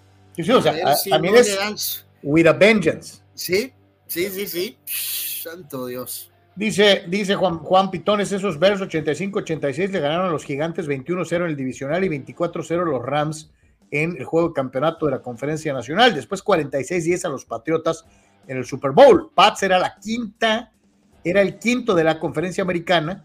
eh, eliminó al 4, al 1 y al 2, pero no al 15 y 1. Dice. No, y la que más duele ahí, Carlos, ya lo hemos también platicado a lo largo de los jurósicos años, fue que todos estábamos esperando un Super Bowl Miami-Chicago, Carlos. Eh, porque La era revancha, porque Marino les había ganado en temporada regular, ¿no? y lamentablemente Miami tuvo un desastroso partido y de la mano de Tony Eason, más que de Steve Rogan, los Patriotas ganaron ese juego y, y llegaron al Super Bowl, donde fueron hechos pomada de manera brutal. Abraham Mesa, el surfer de Suxonville, debería hacerse novio de Dua Lipa, a ver si alguien voltea a ver sus juegos. Dice, aparte de Daniela, el Jaguar López, dice Abraham. Eh, es un nuevo sistema de mercadotecnia el que pretende implementar Abraham Carlos, pero pues sí, a lo mejor si el surfo anduviera con Taylor Swift, pues sí estaría poniendo en el mapa a los eh, Jacksonville Jaguars. Tito Rodríguez dice, el deporte de la pelota deforme y que no sabe votar no es de fuerza bruta, es de brutos con fuerza. Ah, no es cierto, es broma. No me vaya a bloquear YouTube. No, mi querido eh, Ricardo, este, reitero, es el de- un deporte de brutos en donde los brutos no juegan. Eh, dice Abraham Mesa, me asusta más el Boogeyman que Kellen Moore. Bueno, no es precisamente Michael Myers, ¿verdad? Pero bueno.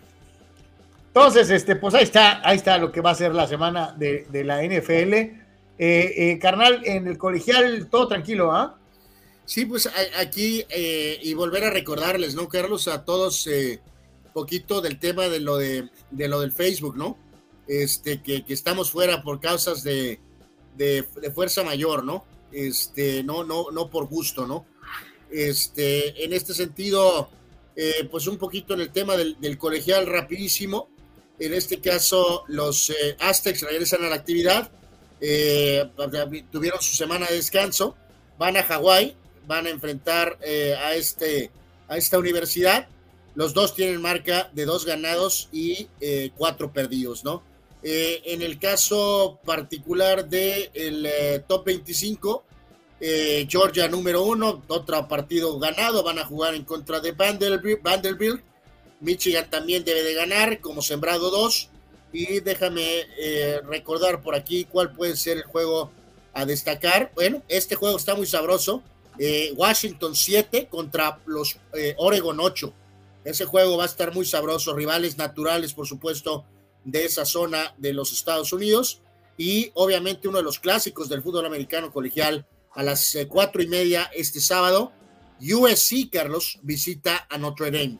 Así que va a ser un juego, evidentemente, de un altísimo reflector. Vamos a pausa, regresamos, ya entramos en zona chútale, eh, vamos con lo de Conebol, vamos con la selección mexicana, vamos con más información, quédese con nosotros, estamos totalmente en vivo, volvemos.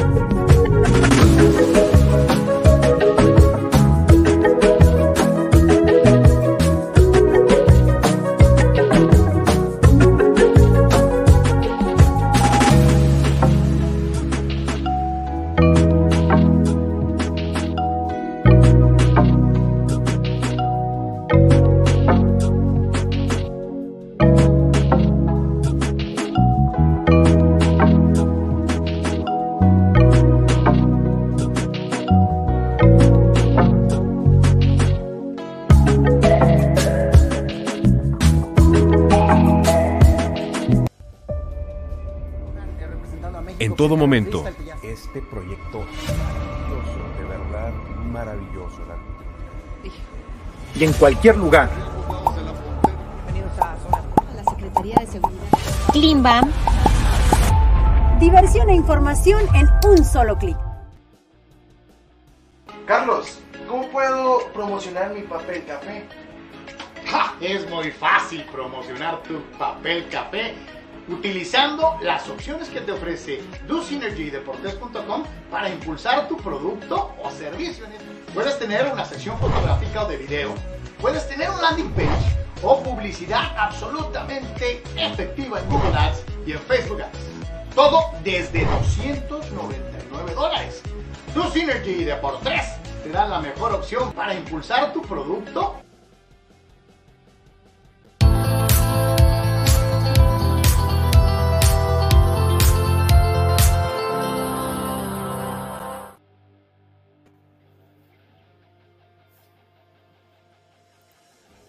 Estamos de regreso con todos ustedes, señores y señores, y gracias por continuar con nosotros. Y vamos al mundo del fútbol, actividad dentro de la eliminatoria de la Confederación Sudamericana de Fútbol rumbo a la Copa del Mundo, en donde eh, yo creo que mucha gente eh, se paró de pestañas con lo que pasó entre Brasil y Venezuela, pero hubo actividad en otros frentes, empezando con el campeón del mundo, Argentina. Eh, re- reitero aquí, Carlos, ¿no? Realmente este es un tema de, de que esta situación del Mundial monstruoso, donde ahora prácticamente todo el mundo va a calificar, casi, casi, bueno, por decirlo de alguna manera. Sin embargo, bueno, pues siempre habrá esa intensidad en los suelos sudamericanos. Messi finalmente sí participó e, e ingresó de, de, cambio y al final se ganó eh, 1 a 0 para el campeón del mundo con el gol de Otamendi. Por ahí vemos en la foto a Ortiz, el jugador del América, con Rodrigo de Paul. Y al final de cuentas, eh, el, juego pues fue más bien opacado, Carlos, por el incidente que hubo con, con el Mesías del fútbol. Eh, Argentina, ¿qué podemos decir? Es un equipo con una gran confianza, con un equipo con profundidad y que puede incluso absorber ahorita, eh, a lo mejor no tener al, al mejor Messi eh, por lo pronto, Carlos, ¿no? O sea, y Paraguay, eh, pues yo, siempre es una selección como que con limitantes, pero ahorita trae detalles, ¿no? Evidentemente.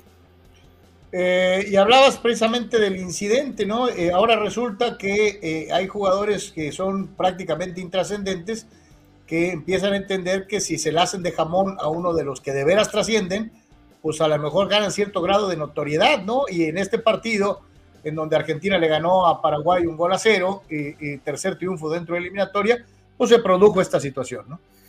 Pues sí, Sanabria se tuvo ahí un detalle con Messi, Carlos, y cuando Messi le da la espalda, Sanabria eh, pues escupió.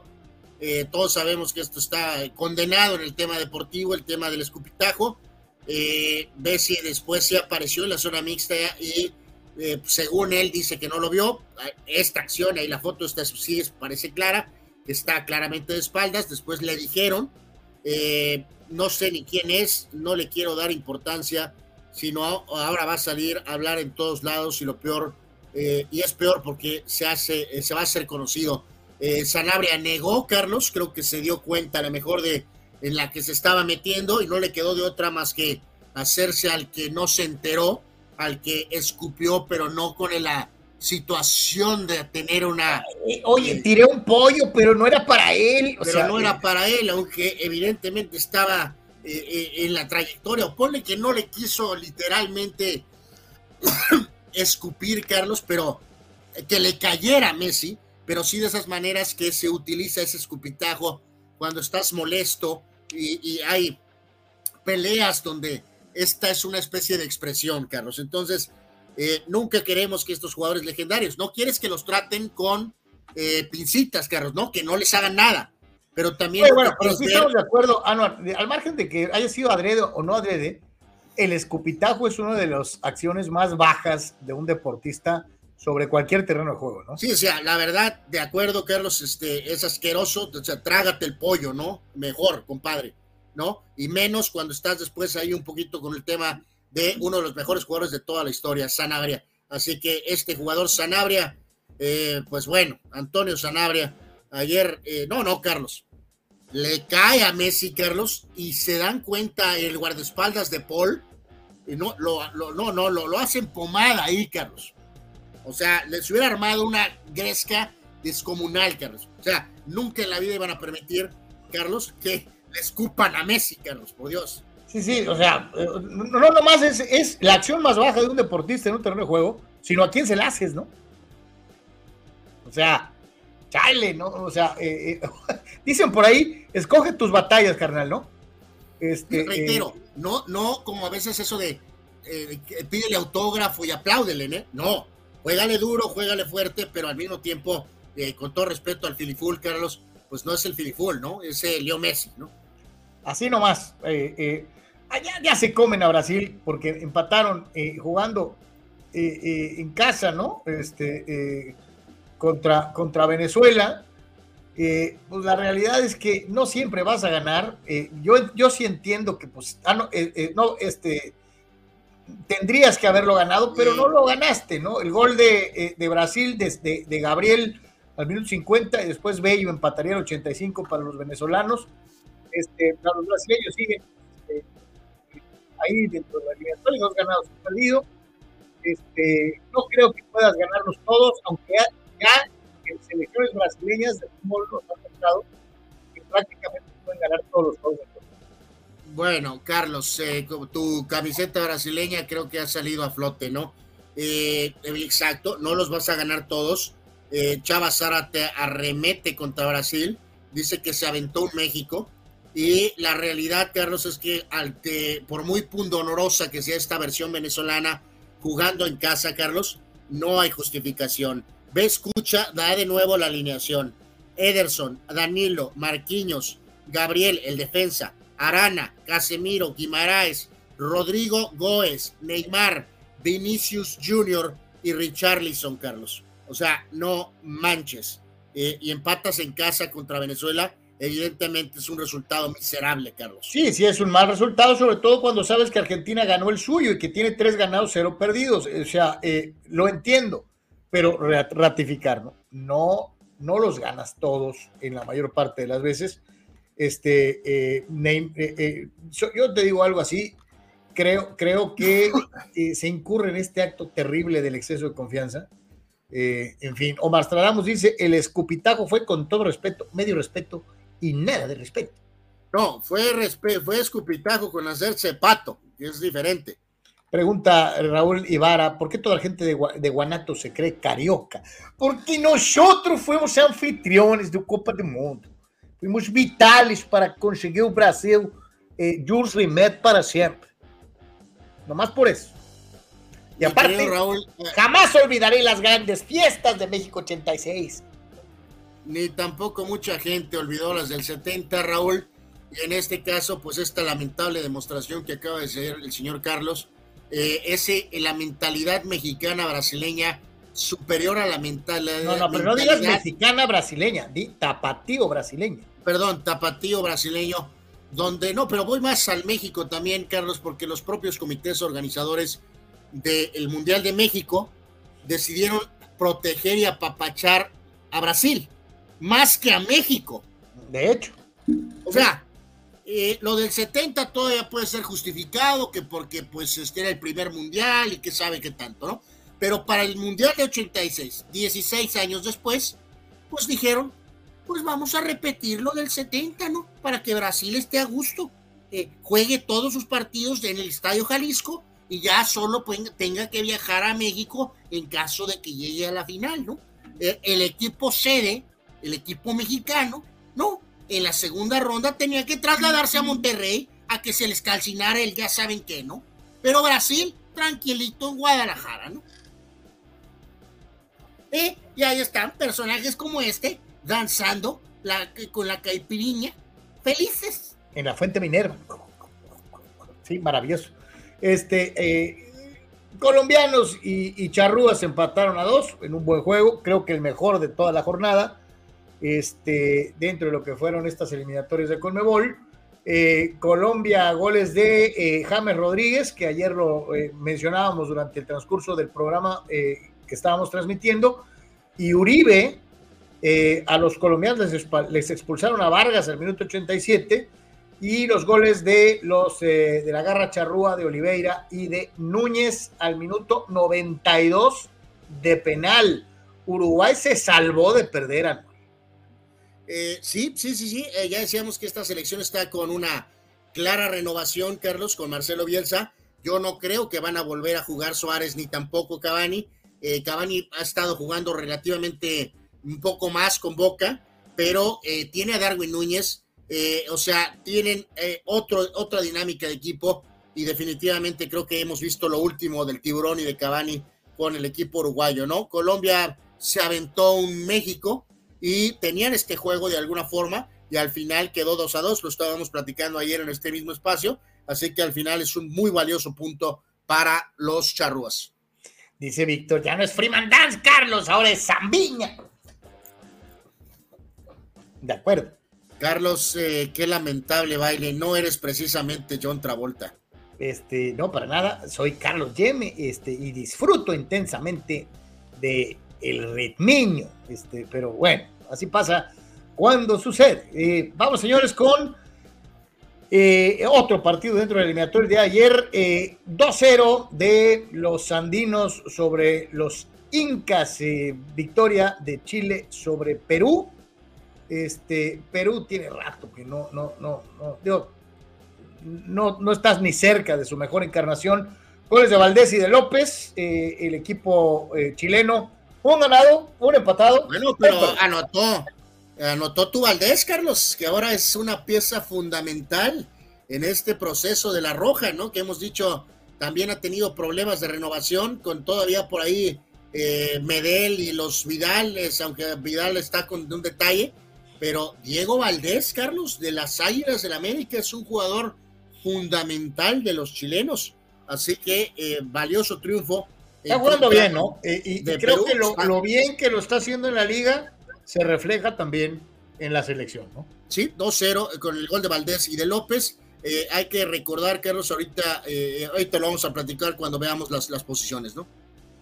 Así que ahí está, con toque americanista, los chilenos este, pues hacen lo que tienen que hacer y ganan este partido en contra de unos rivales que, con el debido respeto, pues es escalón y debe de ser escalón. Eh, duelo entre Bolivia y Colombia. Eh, el equipo, eh, el equipo, perdón, entre Bolivia y Ecuador. Ganan los ecuatorianos dos tantos contra uno.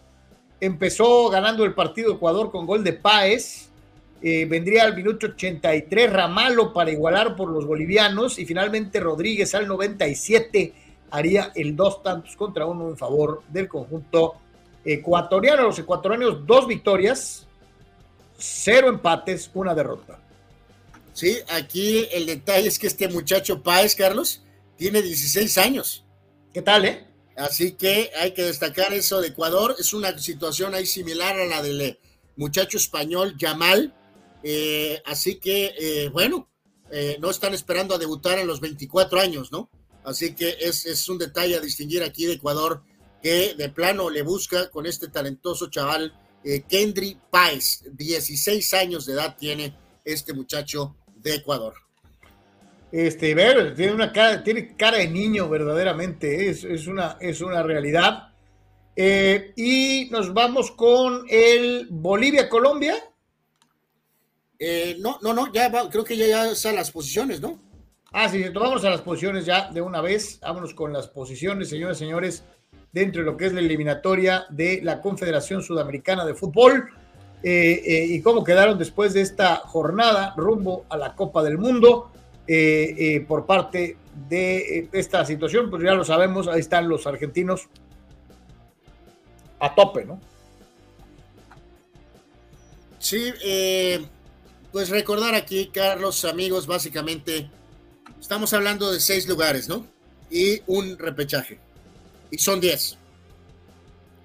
Entonces, ahorita estarían calificados Argentina, Brasil, Colombia, Uruguay, Chile y Venezuela.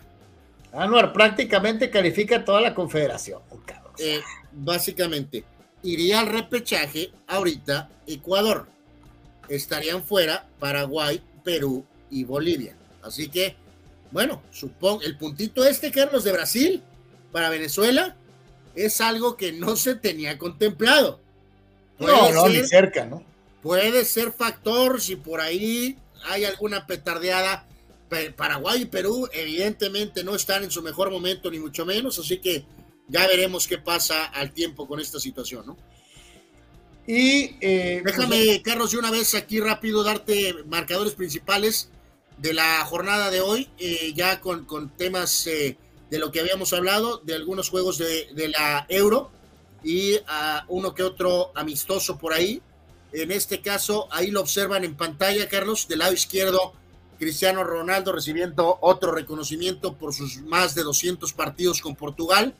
Y en este caso, en, eh, en específico, eh, finalmente esto es en juegos rumbo a la Eurocopa, ¿no? Eh, Portugal gana tres goles a dos. En el partido abrió Goncalo Ramos, por cierto, abrieron jugando juntos, Cristiano y Goncalo Ramos. Eh, Goncalo Ramos al 18, Cristiano de penal al 29, vino el 2 a 1 de Janko de Eslovaquia, después Cristiano empujó el balón para el 3 a 1 y Lobotka puso cifras definitivas. Portugal en el estadio Porto de Drogao de, de Porto gana 3 a 2 a Eslovaquia.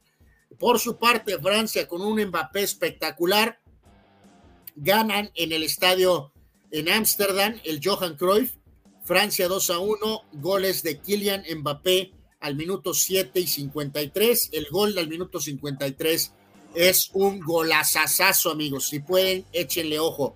Y Hartmann descontó para Países Bajos. Por su parte, en el otro resultado llamativo de esta jornada, Bélgica le ganó 3 a 2 a Austria como visitante. Goles de eh, Luquevacchio 2 y de Romeo Lukaku eh, para la victoria de Bélgica. Eh, Grecia por ahí le ganó a Irlanda. ¿Cuántos años tiene Lukaku? Eh? No, es, no es tan veterano como, como podría parecer. Y en el caso particular de Inglaterra, Carlos, amigos, jugó partido amistoso y en este caso la selección de Inglaterra le ganó 1 0 a Australia en Wembley con gol de Watkins al minuto 57, ¿no? Así que los resultados principales de la jornada futbolera de hoy. Ahí está, señoras y señores, parte de lo que es el chútale en Pero callados, callados, Carlos. Ahí sigue peleando el comandante, aunque les arda. a ya sabes cuántos. Y, el tema de Mbappé, pues es. Ah, santo Dios. Oye, decíamos de la. De, ¿Sabes por qué Colmebol es tan competitivo? ¿Por qué? Por esto. Vi, la calidad de jugadores mucho. Así, ah, este grafiquito está. mucho se habla de Europa, de que hay Europa y la chica. Eh, vean qué clase de jugadores emanados de Conmebol, ¿no? Eh, pusieron este, este grafiquito ayer, está. Eh, no están así como que muy maravillosamente hechos los montajes, pero bueno, el punto es ese, Carlos, de la nostalgia, ¿no? De alguna manera. a ver, aquí sinceramente, a ver si alguien nos puede ayudar, Carlos, porque están Juan Arango, Pelé, Marcelo Salas, Diego Maradona, el pibe Valderrama, Chilaver, Teófilo Cubillas, está eh, eh, Diego Forlán y el Diablo Echeverry, Carlos. El único jugador que aquí tengo una dudita, porque el gráfico está así medio, eh, medio raro, es el jugador de Ecuador, Carlos. Eh, te soy sincero.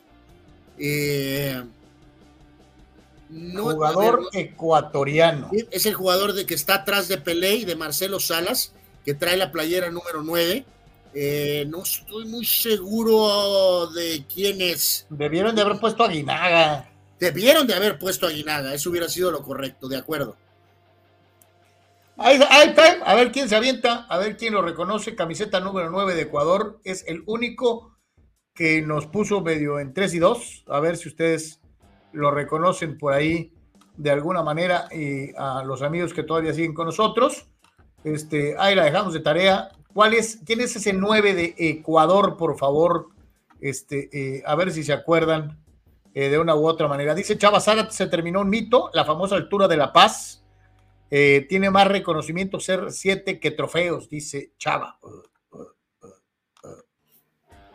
Eh, ok. Eh, ¿No te acuerdas cuántas Champions ganó, va? ¿O ya no cuenta la Champions? Eduardo Santiago dice, es Ener Valencia. no, no es Ener Valencia. O, si es en el Valencia, el montaje está para llorar.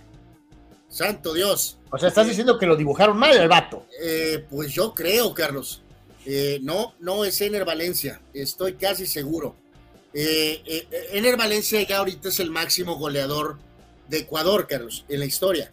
40 goles. El Team Delgado 31. Eduardo Hurtado metió 26. Cristian Benítez 24. Alex Aguinaga 23. A ver, creo que es Eduardo Hurtado. a ver, ahorita voy a, voy a checar aquí.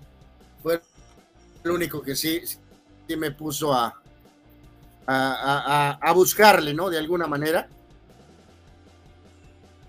A ver. Este, Mira, eh, mientras haces la tarea, mientras haces la tarea, vemos esta situación. Sabemos cómo está la, cosa para la selección mexicana de fútbol. Sabemos que en la fecha más FUFA, FUFA, este, pues tiene dos rivales importantes de Polendas. Gana Alemania, este, los dos son equipos que les van a eh, ofrecer alta resistencia, dos equipos que creo que sí son provechosos para eh, eh, el proceso de observación de un director técnico. algunos asumen obviamente que el más difícil será el de Alemania, sobre todo porque vienen enojados, porque dicen vamos para la euro y, nos consiguen juegos amistosos contra México, cabrón. O sea, no les cuadró mucho a los alemanes el, tener al tri de sparring, ¿no? Este, eh, aunque yo creo que eh, los dólares eh, le cayeron de maravilla a la Federación Alemana de Fútbol, por eso llegaron a, este acuerdo. Uno de los puntos calientes en torno a la convocatoria del Jimmy es la portería. ¿Y quién va a jugar? ¿Va a seguir con Ochoa o le dará oportunidad a los arqueros suplentes de tener minutos y de probarse contra selecciones que parece ser si son de un nivel más importante. Vamos a escuchar qué dice Jimmy sobre los porteros y Memo Choa.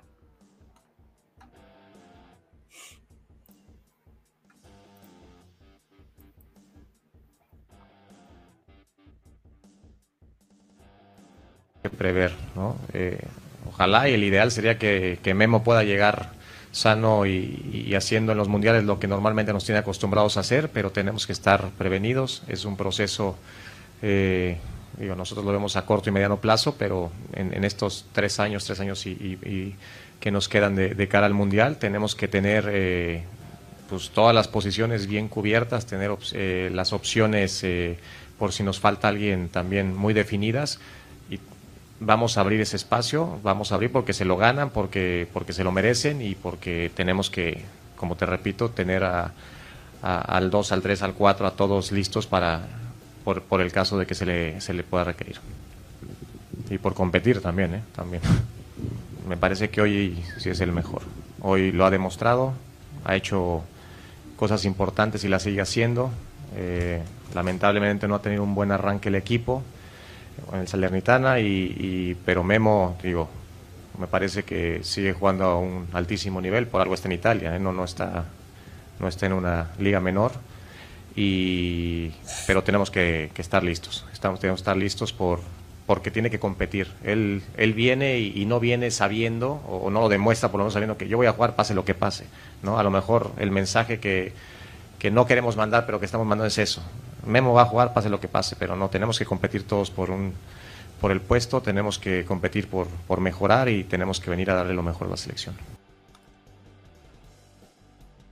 Yo, yo no sé si, si, si, le dio gusto a los que, esperaban escuchar eh, Ochoa queda marginado de la selección, nos la vamos a jugar con Toño y con los demás. Eh, creo que queda clarísimo, atraviesa un momento difícil, su equipo no empezó como debería ser, pero tengo esperanzas de que Memo se mantenga, inclusive hasta el Mundial. Así lo da entender Rosano, ¿no? Mira, yo, yo, yo creo, Carlos, que eh, en esta recta final de, de fondo, creo que Lozano está con la intención de estar con Memo, lo da a entender, pero como dicen por ahí, el horno no está ahorita para, ¿no? Lamentablemente la mala actuación la fecha FIFA anterior, ya lo dijo ahí lo del Salernitana, no queda de otra más que poner este mensaje. De fondo sí creo que está full con Ochoa, pero tendrá que, tendrá que ver a estos arqueros en estos juegos, Carlos. Y espero que sea en el juego de Alemania, ¿eh? Espero sea en el juego de Alemania. Eh, eh, hay que recordar que este primer compromiso es el de Charlotte, ¿no? es el que se juega en Charlotte este, contra Ghana, mañana a las cinco y media de la tarde, en este caso, ¿no? Pero yo me gustaría, Carlos, ver a uno de los otros dos porteros un tiempo y un tiempo en el juego de Alemania, Carlos. Yo, te digo, yo creo que se la merecen, ¿no? O sea, sí merecen eh, eh, eh, una oportunidad, sí. Y en el caso concreto de Ochoa, creo que hasta le caería bien sentarse un juego o dos juegos. Y no pasa nada, ¿no? Este, pero decir que eso significa que ya perdió la titularidad, tampoco sueñen. creo que el Jimmy sabe bien eh, quién es su portero titular. ¿eh? Eh, eso es una realidad. Dice Chavazate, Alberto Spencer. Alberto, Alberto Spencer de Ecuador es el máximo goleador sudamericano. Sí, señor, sí, señor. ¡Wow! ¿Fue el primero que contestó, Carlos? Sí. Muy bien, Chavazárate. Excelente. Bien. Bien, bien. Después de varios momentos, comentarios medio extraños, levantaste la mano, Chava, Zárate, te llevas tu estrellita de eh, la primaria. Estrellita en la frente. Ahí está, Chava Zárate. Efectivamente, Alberto Spencer, goleador ecuatoriano, máximo goleador sudamericano, jugador eh, que incluso estuvo con Peñarol, es ecuatoriano. Eh, es el que está ahí en esa foto con todas esas leyendas. Y aquí entra el otro tópico. Todos los días se aprende algo, Carlos. O se recuerda algo. Muy bien, mi querido eh, eh, eh, Chava. Y dice Tito Rodríguez, Spencer no es el que hizo una película. No. Este, le reitero, no solamente es la portería, hay otros tópicos. El mal momento futbolístico, personal e inclusive separado de un plantel del Chiva, Alexis Vega. Y le hay que añadirle la naturalización de Black Panther. desde tiempos importantes a todos los directores técnicos de la selección mexicana, tanto nacionales como extranjeros, con excepción de Javier Aguirre, les ha dado frío convocar a los naturalizados.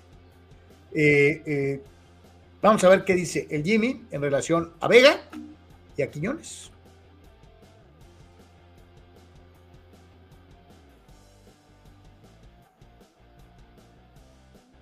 Es alguien que que le, que guardo un gran cariño, se me hace una excelente persona y, por supuesto un gran jugador que me ha tocado disfrutar y aprovechar mucho de lo que él hace dentro del campo y, pues de mi parte apoyarlo en lo que pueda apoyarlo.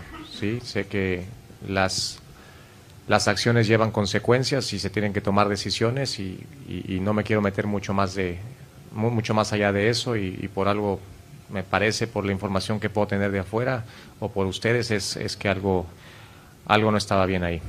Eh, del tema de, de, Julián, bien, muy contento, nos va a dar cosas eh, distintas a las que posiblemente no tenemos.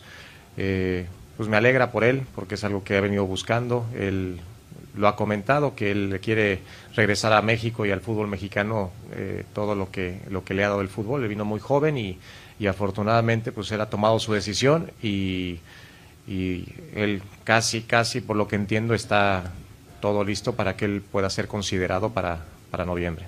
Sí, digo. Eh...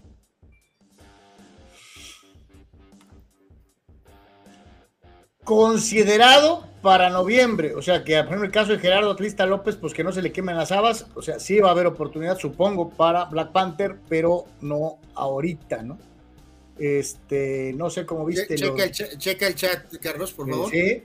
Este, no, no, pues lo de Vega dijo lo correcto, pues ¿qué puede hacer, Carlos? No? Pues eso es bronca de, eso es bronca de Vega y de lo de Quiñones, pues va a estar, ¿no? Ya está el trámite, ya estuvo en una concentración, al menos unos días, así que vendrá evidentemente eh, Quiñones, que de alguna forma, Carlos, aunque obviamente ligeramente hay muy claro una diferencia de posición, la incertidumbre de Vega, Carlos, eh, cae bien eh, la llegada de eh, Quiñones. Obvio. Eh, de alguna forma, ¿no?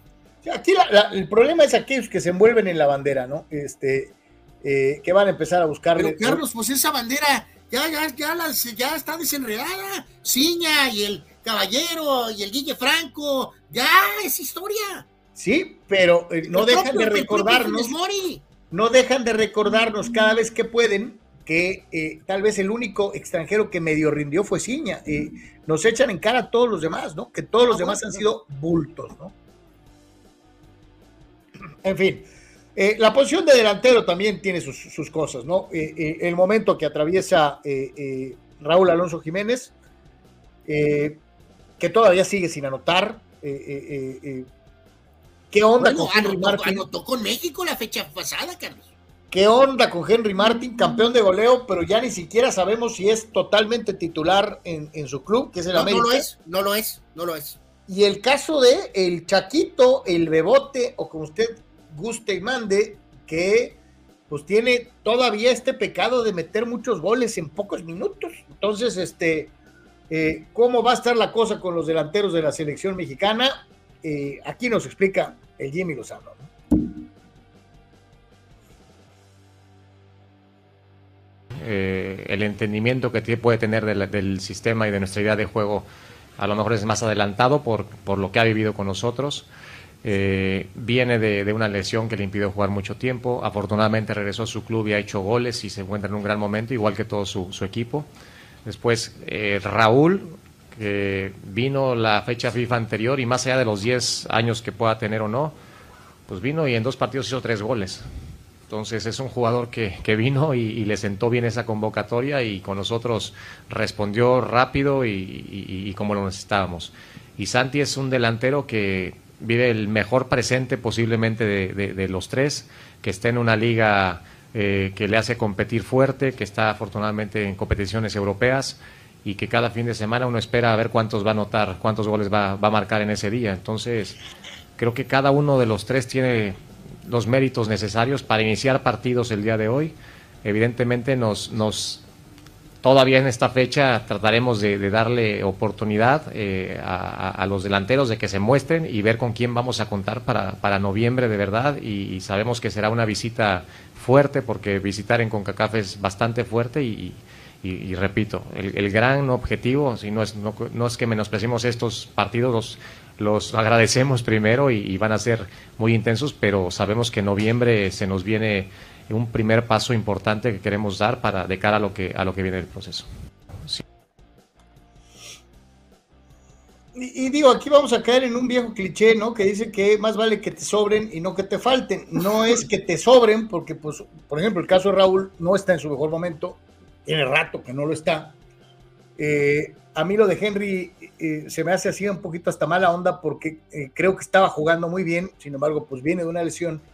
Este, eh, y en el América, pues Valdés anda prendido, Quiñones les costó mucha lana y tiene que jugar. Este, entonces, creo que Henry está atravesando un momento difícil por, el entorno. Así que pues vamos a ver cómo, cómo se resuelven ciertas cosas y cómo lo van a acomodar pues, para que jueguen todos y ver si, si por ejemplo, contribuye a que, a que regrese a su nivel Raúl Jiménez, ¿no? Este, eh, que sería lo óptimo, ¿no? Poderlo ver eh, cerca de su nivel de una u otra manera. Este, Recordar que eh, eh, México gana entonces mañana, Carlos, y la propia Alemania va a jugar con Estados Unidos mañana, un poquito más temprano al mediodía, ¿no? Estados Unidos enfrenta a Alemania, que también va a ser un detalle interesante de ver ese juego, ver ese marcador, antes de que se enfrente al equipo nacional el próximo martes, ¿no? Dice Tito Rodríguez que ya investigó y que sí se hizo un documental, no una película de, de este jugador misterioso que era Spencer. Este, entonces, este, pues ahí está. Y Tito dice, se dice que Vega va a Tigres. eh, eh, dice, hay una oferta, espero que no contraten a esa manzana podrida, dice Tito, que no quisiera tener a Vega en Tigres. Eh, yo estoy de acuerdo con Ricardo. ¿eh, Carlos, Eh, no entiendo por qué. Bueno, aquí Ricardo, tú eres el primero que lo sabes perfectamente, ¿no? Si Tigres sabe, Carlos, que Rayados por, el- por no sé por qué se va a meter en esto, eh, Tigres se va a meter en esto. Aunque Sí, no sí, sea lo ideal. Totalmente, totalmente. Y prácticamente vamos a llegar al final del Deportes el día de hoy con eh, los soles de Mexicali, el básquetbol de la Liga Nacional de Básquetbol Profesional, en donde por desgracia pues las cosas no se han enderezado para los mexicalenses. No, eh, totalmente de acuerdo, Carlos. Ya lo hemos platicado aquí ahorita hace ratito en los eh, últimos resultados. Y a pesar de la llegada del coach eh, Manuel Hussein, las cosas no se han modificado, ¿no? Este, otro descalabro en contra de San Luis Potosí. diferencia sí de tres puntos, muy parejos en tableros, prácticamente mismo movimiento en asistencias, pero sufrieron la derrota. otra vez, ahora sí que ni para dónde hacerse eh, no cuántas derrotas morales puedes este eh, aguantar, ¿no? Aguantar o absorber, ¿no? O sea, simplemente. Oye, sobre todo porque estás acostumbrado a ganar y eso lo hace más doloroso, ¿no? Absolutamente, ¿no? Así que eh, inicia hoy la Liga del Pacífico de Béis con los Águilas y veremos cómo les va a ellos. Ya platicábamos de su inauguración y en este caso Soles con la derrota se queda con 5 ganados y 14 perdidos en el puesto 12 de 14, ¿no? 12 de 14. Eh, por su parte, San Luis está en el sexto lugar de la tabla general, ¿no? Y si quieres, vemos, Carlos, este, debiste de ser piloto de Fórmula 1, Carlos. Tendrías este salario. Y aparte mencionamos que se le dio continuidad a una de las carreras más tradicionales de la Fórmula 1 el día de hoy. No por mucho tiempo, hasta 2025, pero se aseguró el Gran Premio de Bélgica eh, hasta 2025 con la famosa esa curva a Rush de alguna manera y en este caso eh, ratificamos los salarios, Carlos, de los pilotos de Fórmula 1. Eh, debiste intentarlo, mi querido brother. Este, así estaría yo. Vean nada más, ahí están los salarios y lo que les mencionaba, la Fórmula 1 en Bélgica hasta 2025, ahí está esa famosa curva icónica, histórica de la Fórmula 1, ¿no? Del lado izquierdo, salarios para lo que es el calendario 2023. Eh, Carlos Esteban Ocon, 6. George Russell, 8. Valtteri Bottas, 10. Sergio Choque Pérez, perdón, Checo Pérez, 10.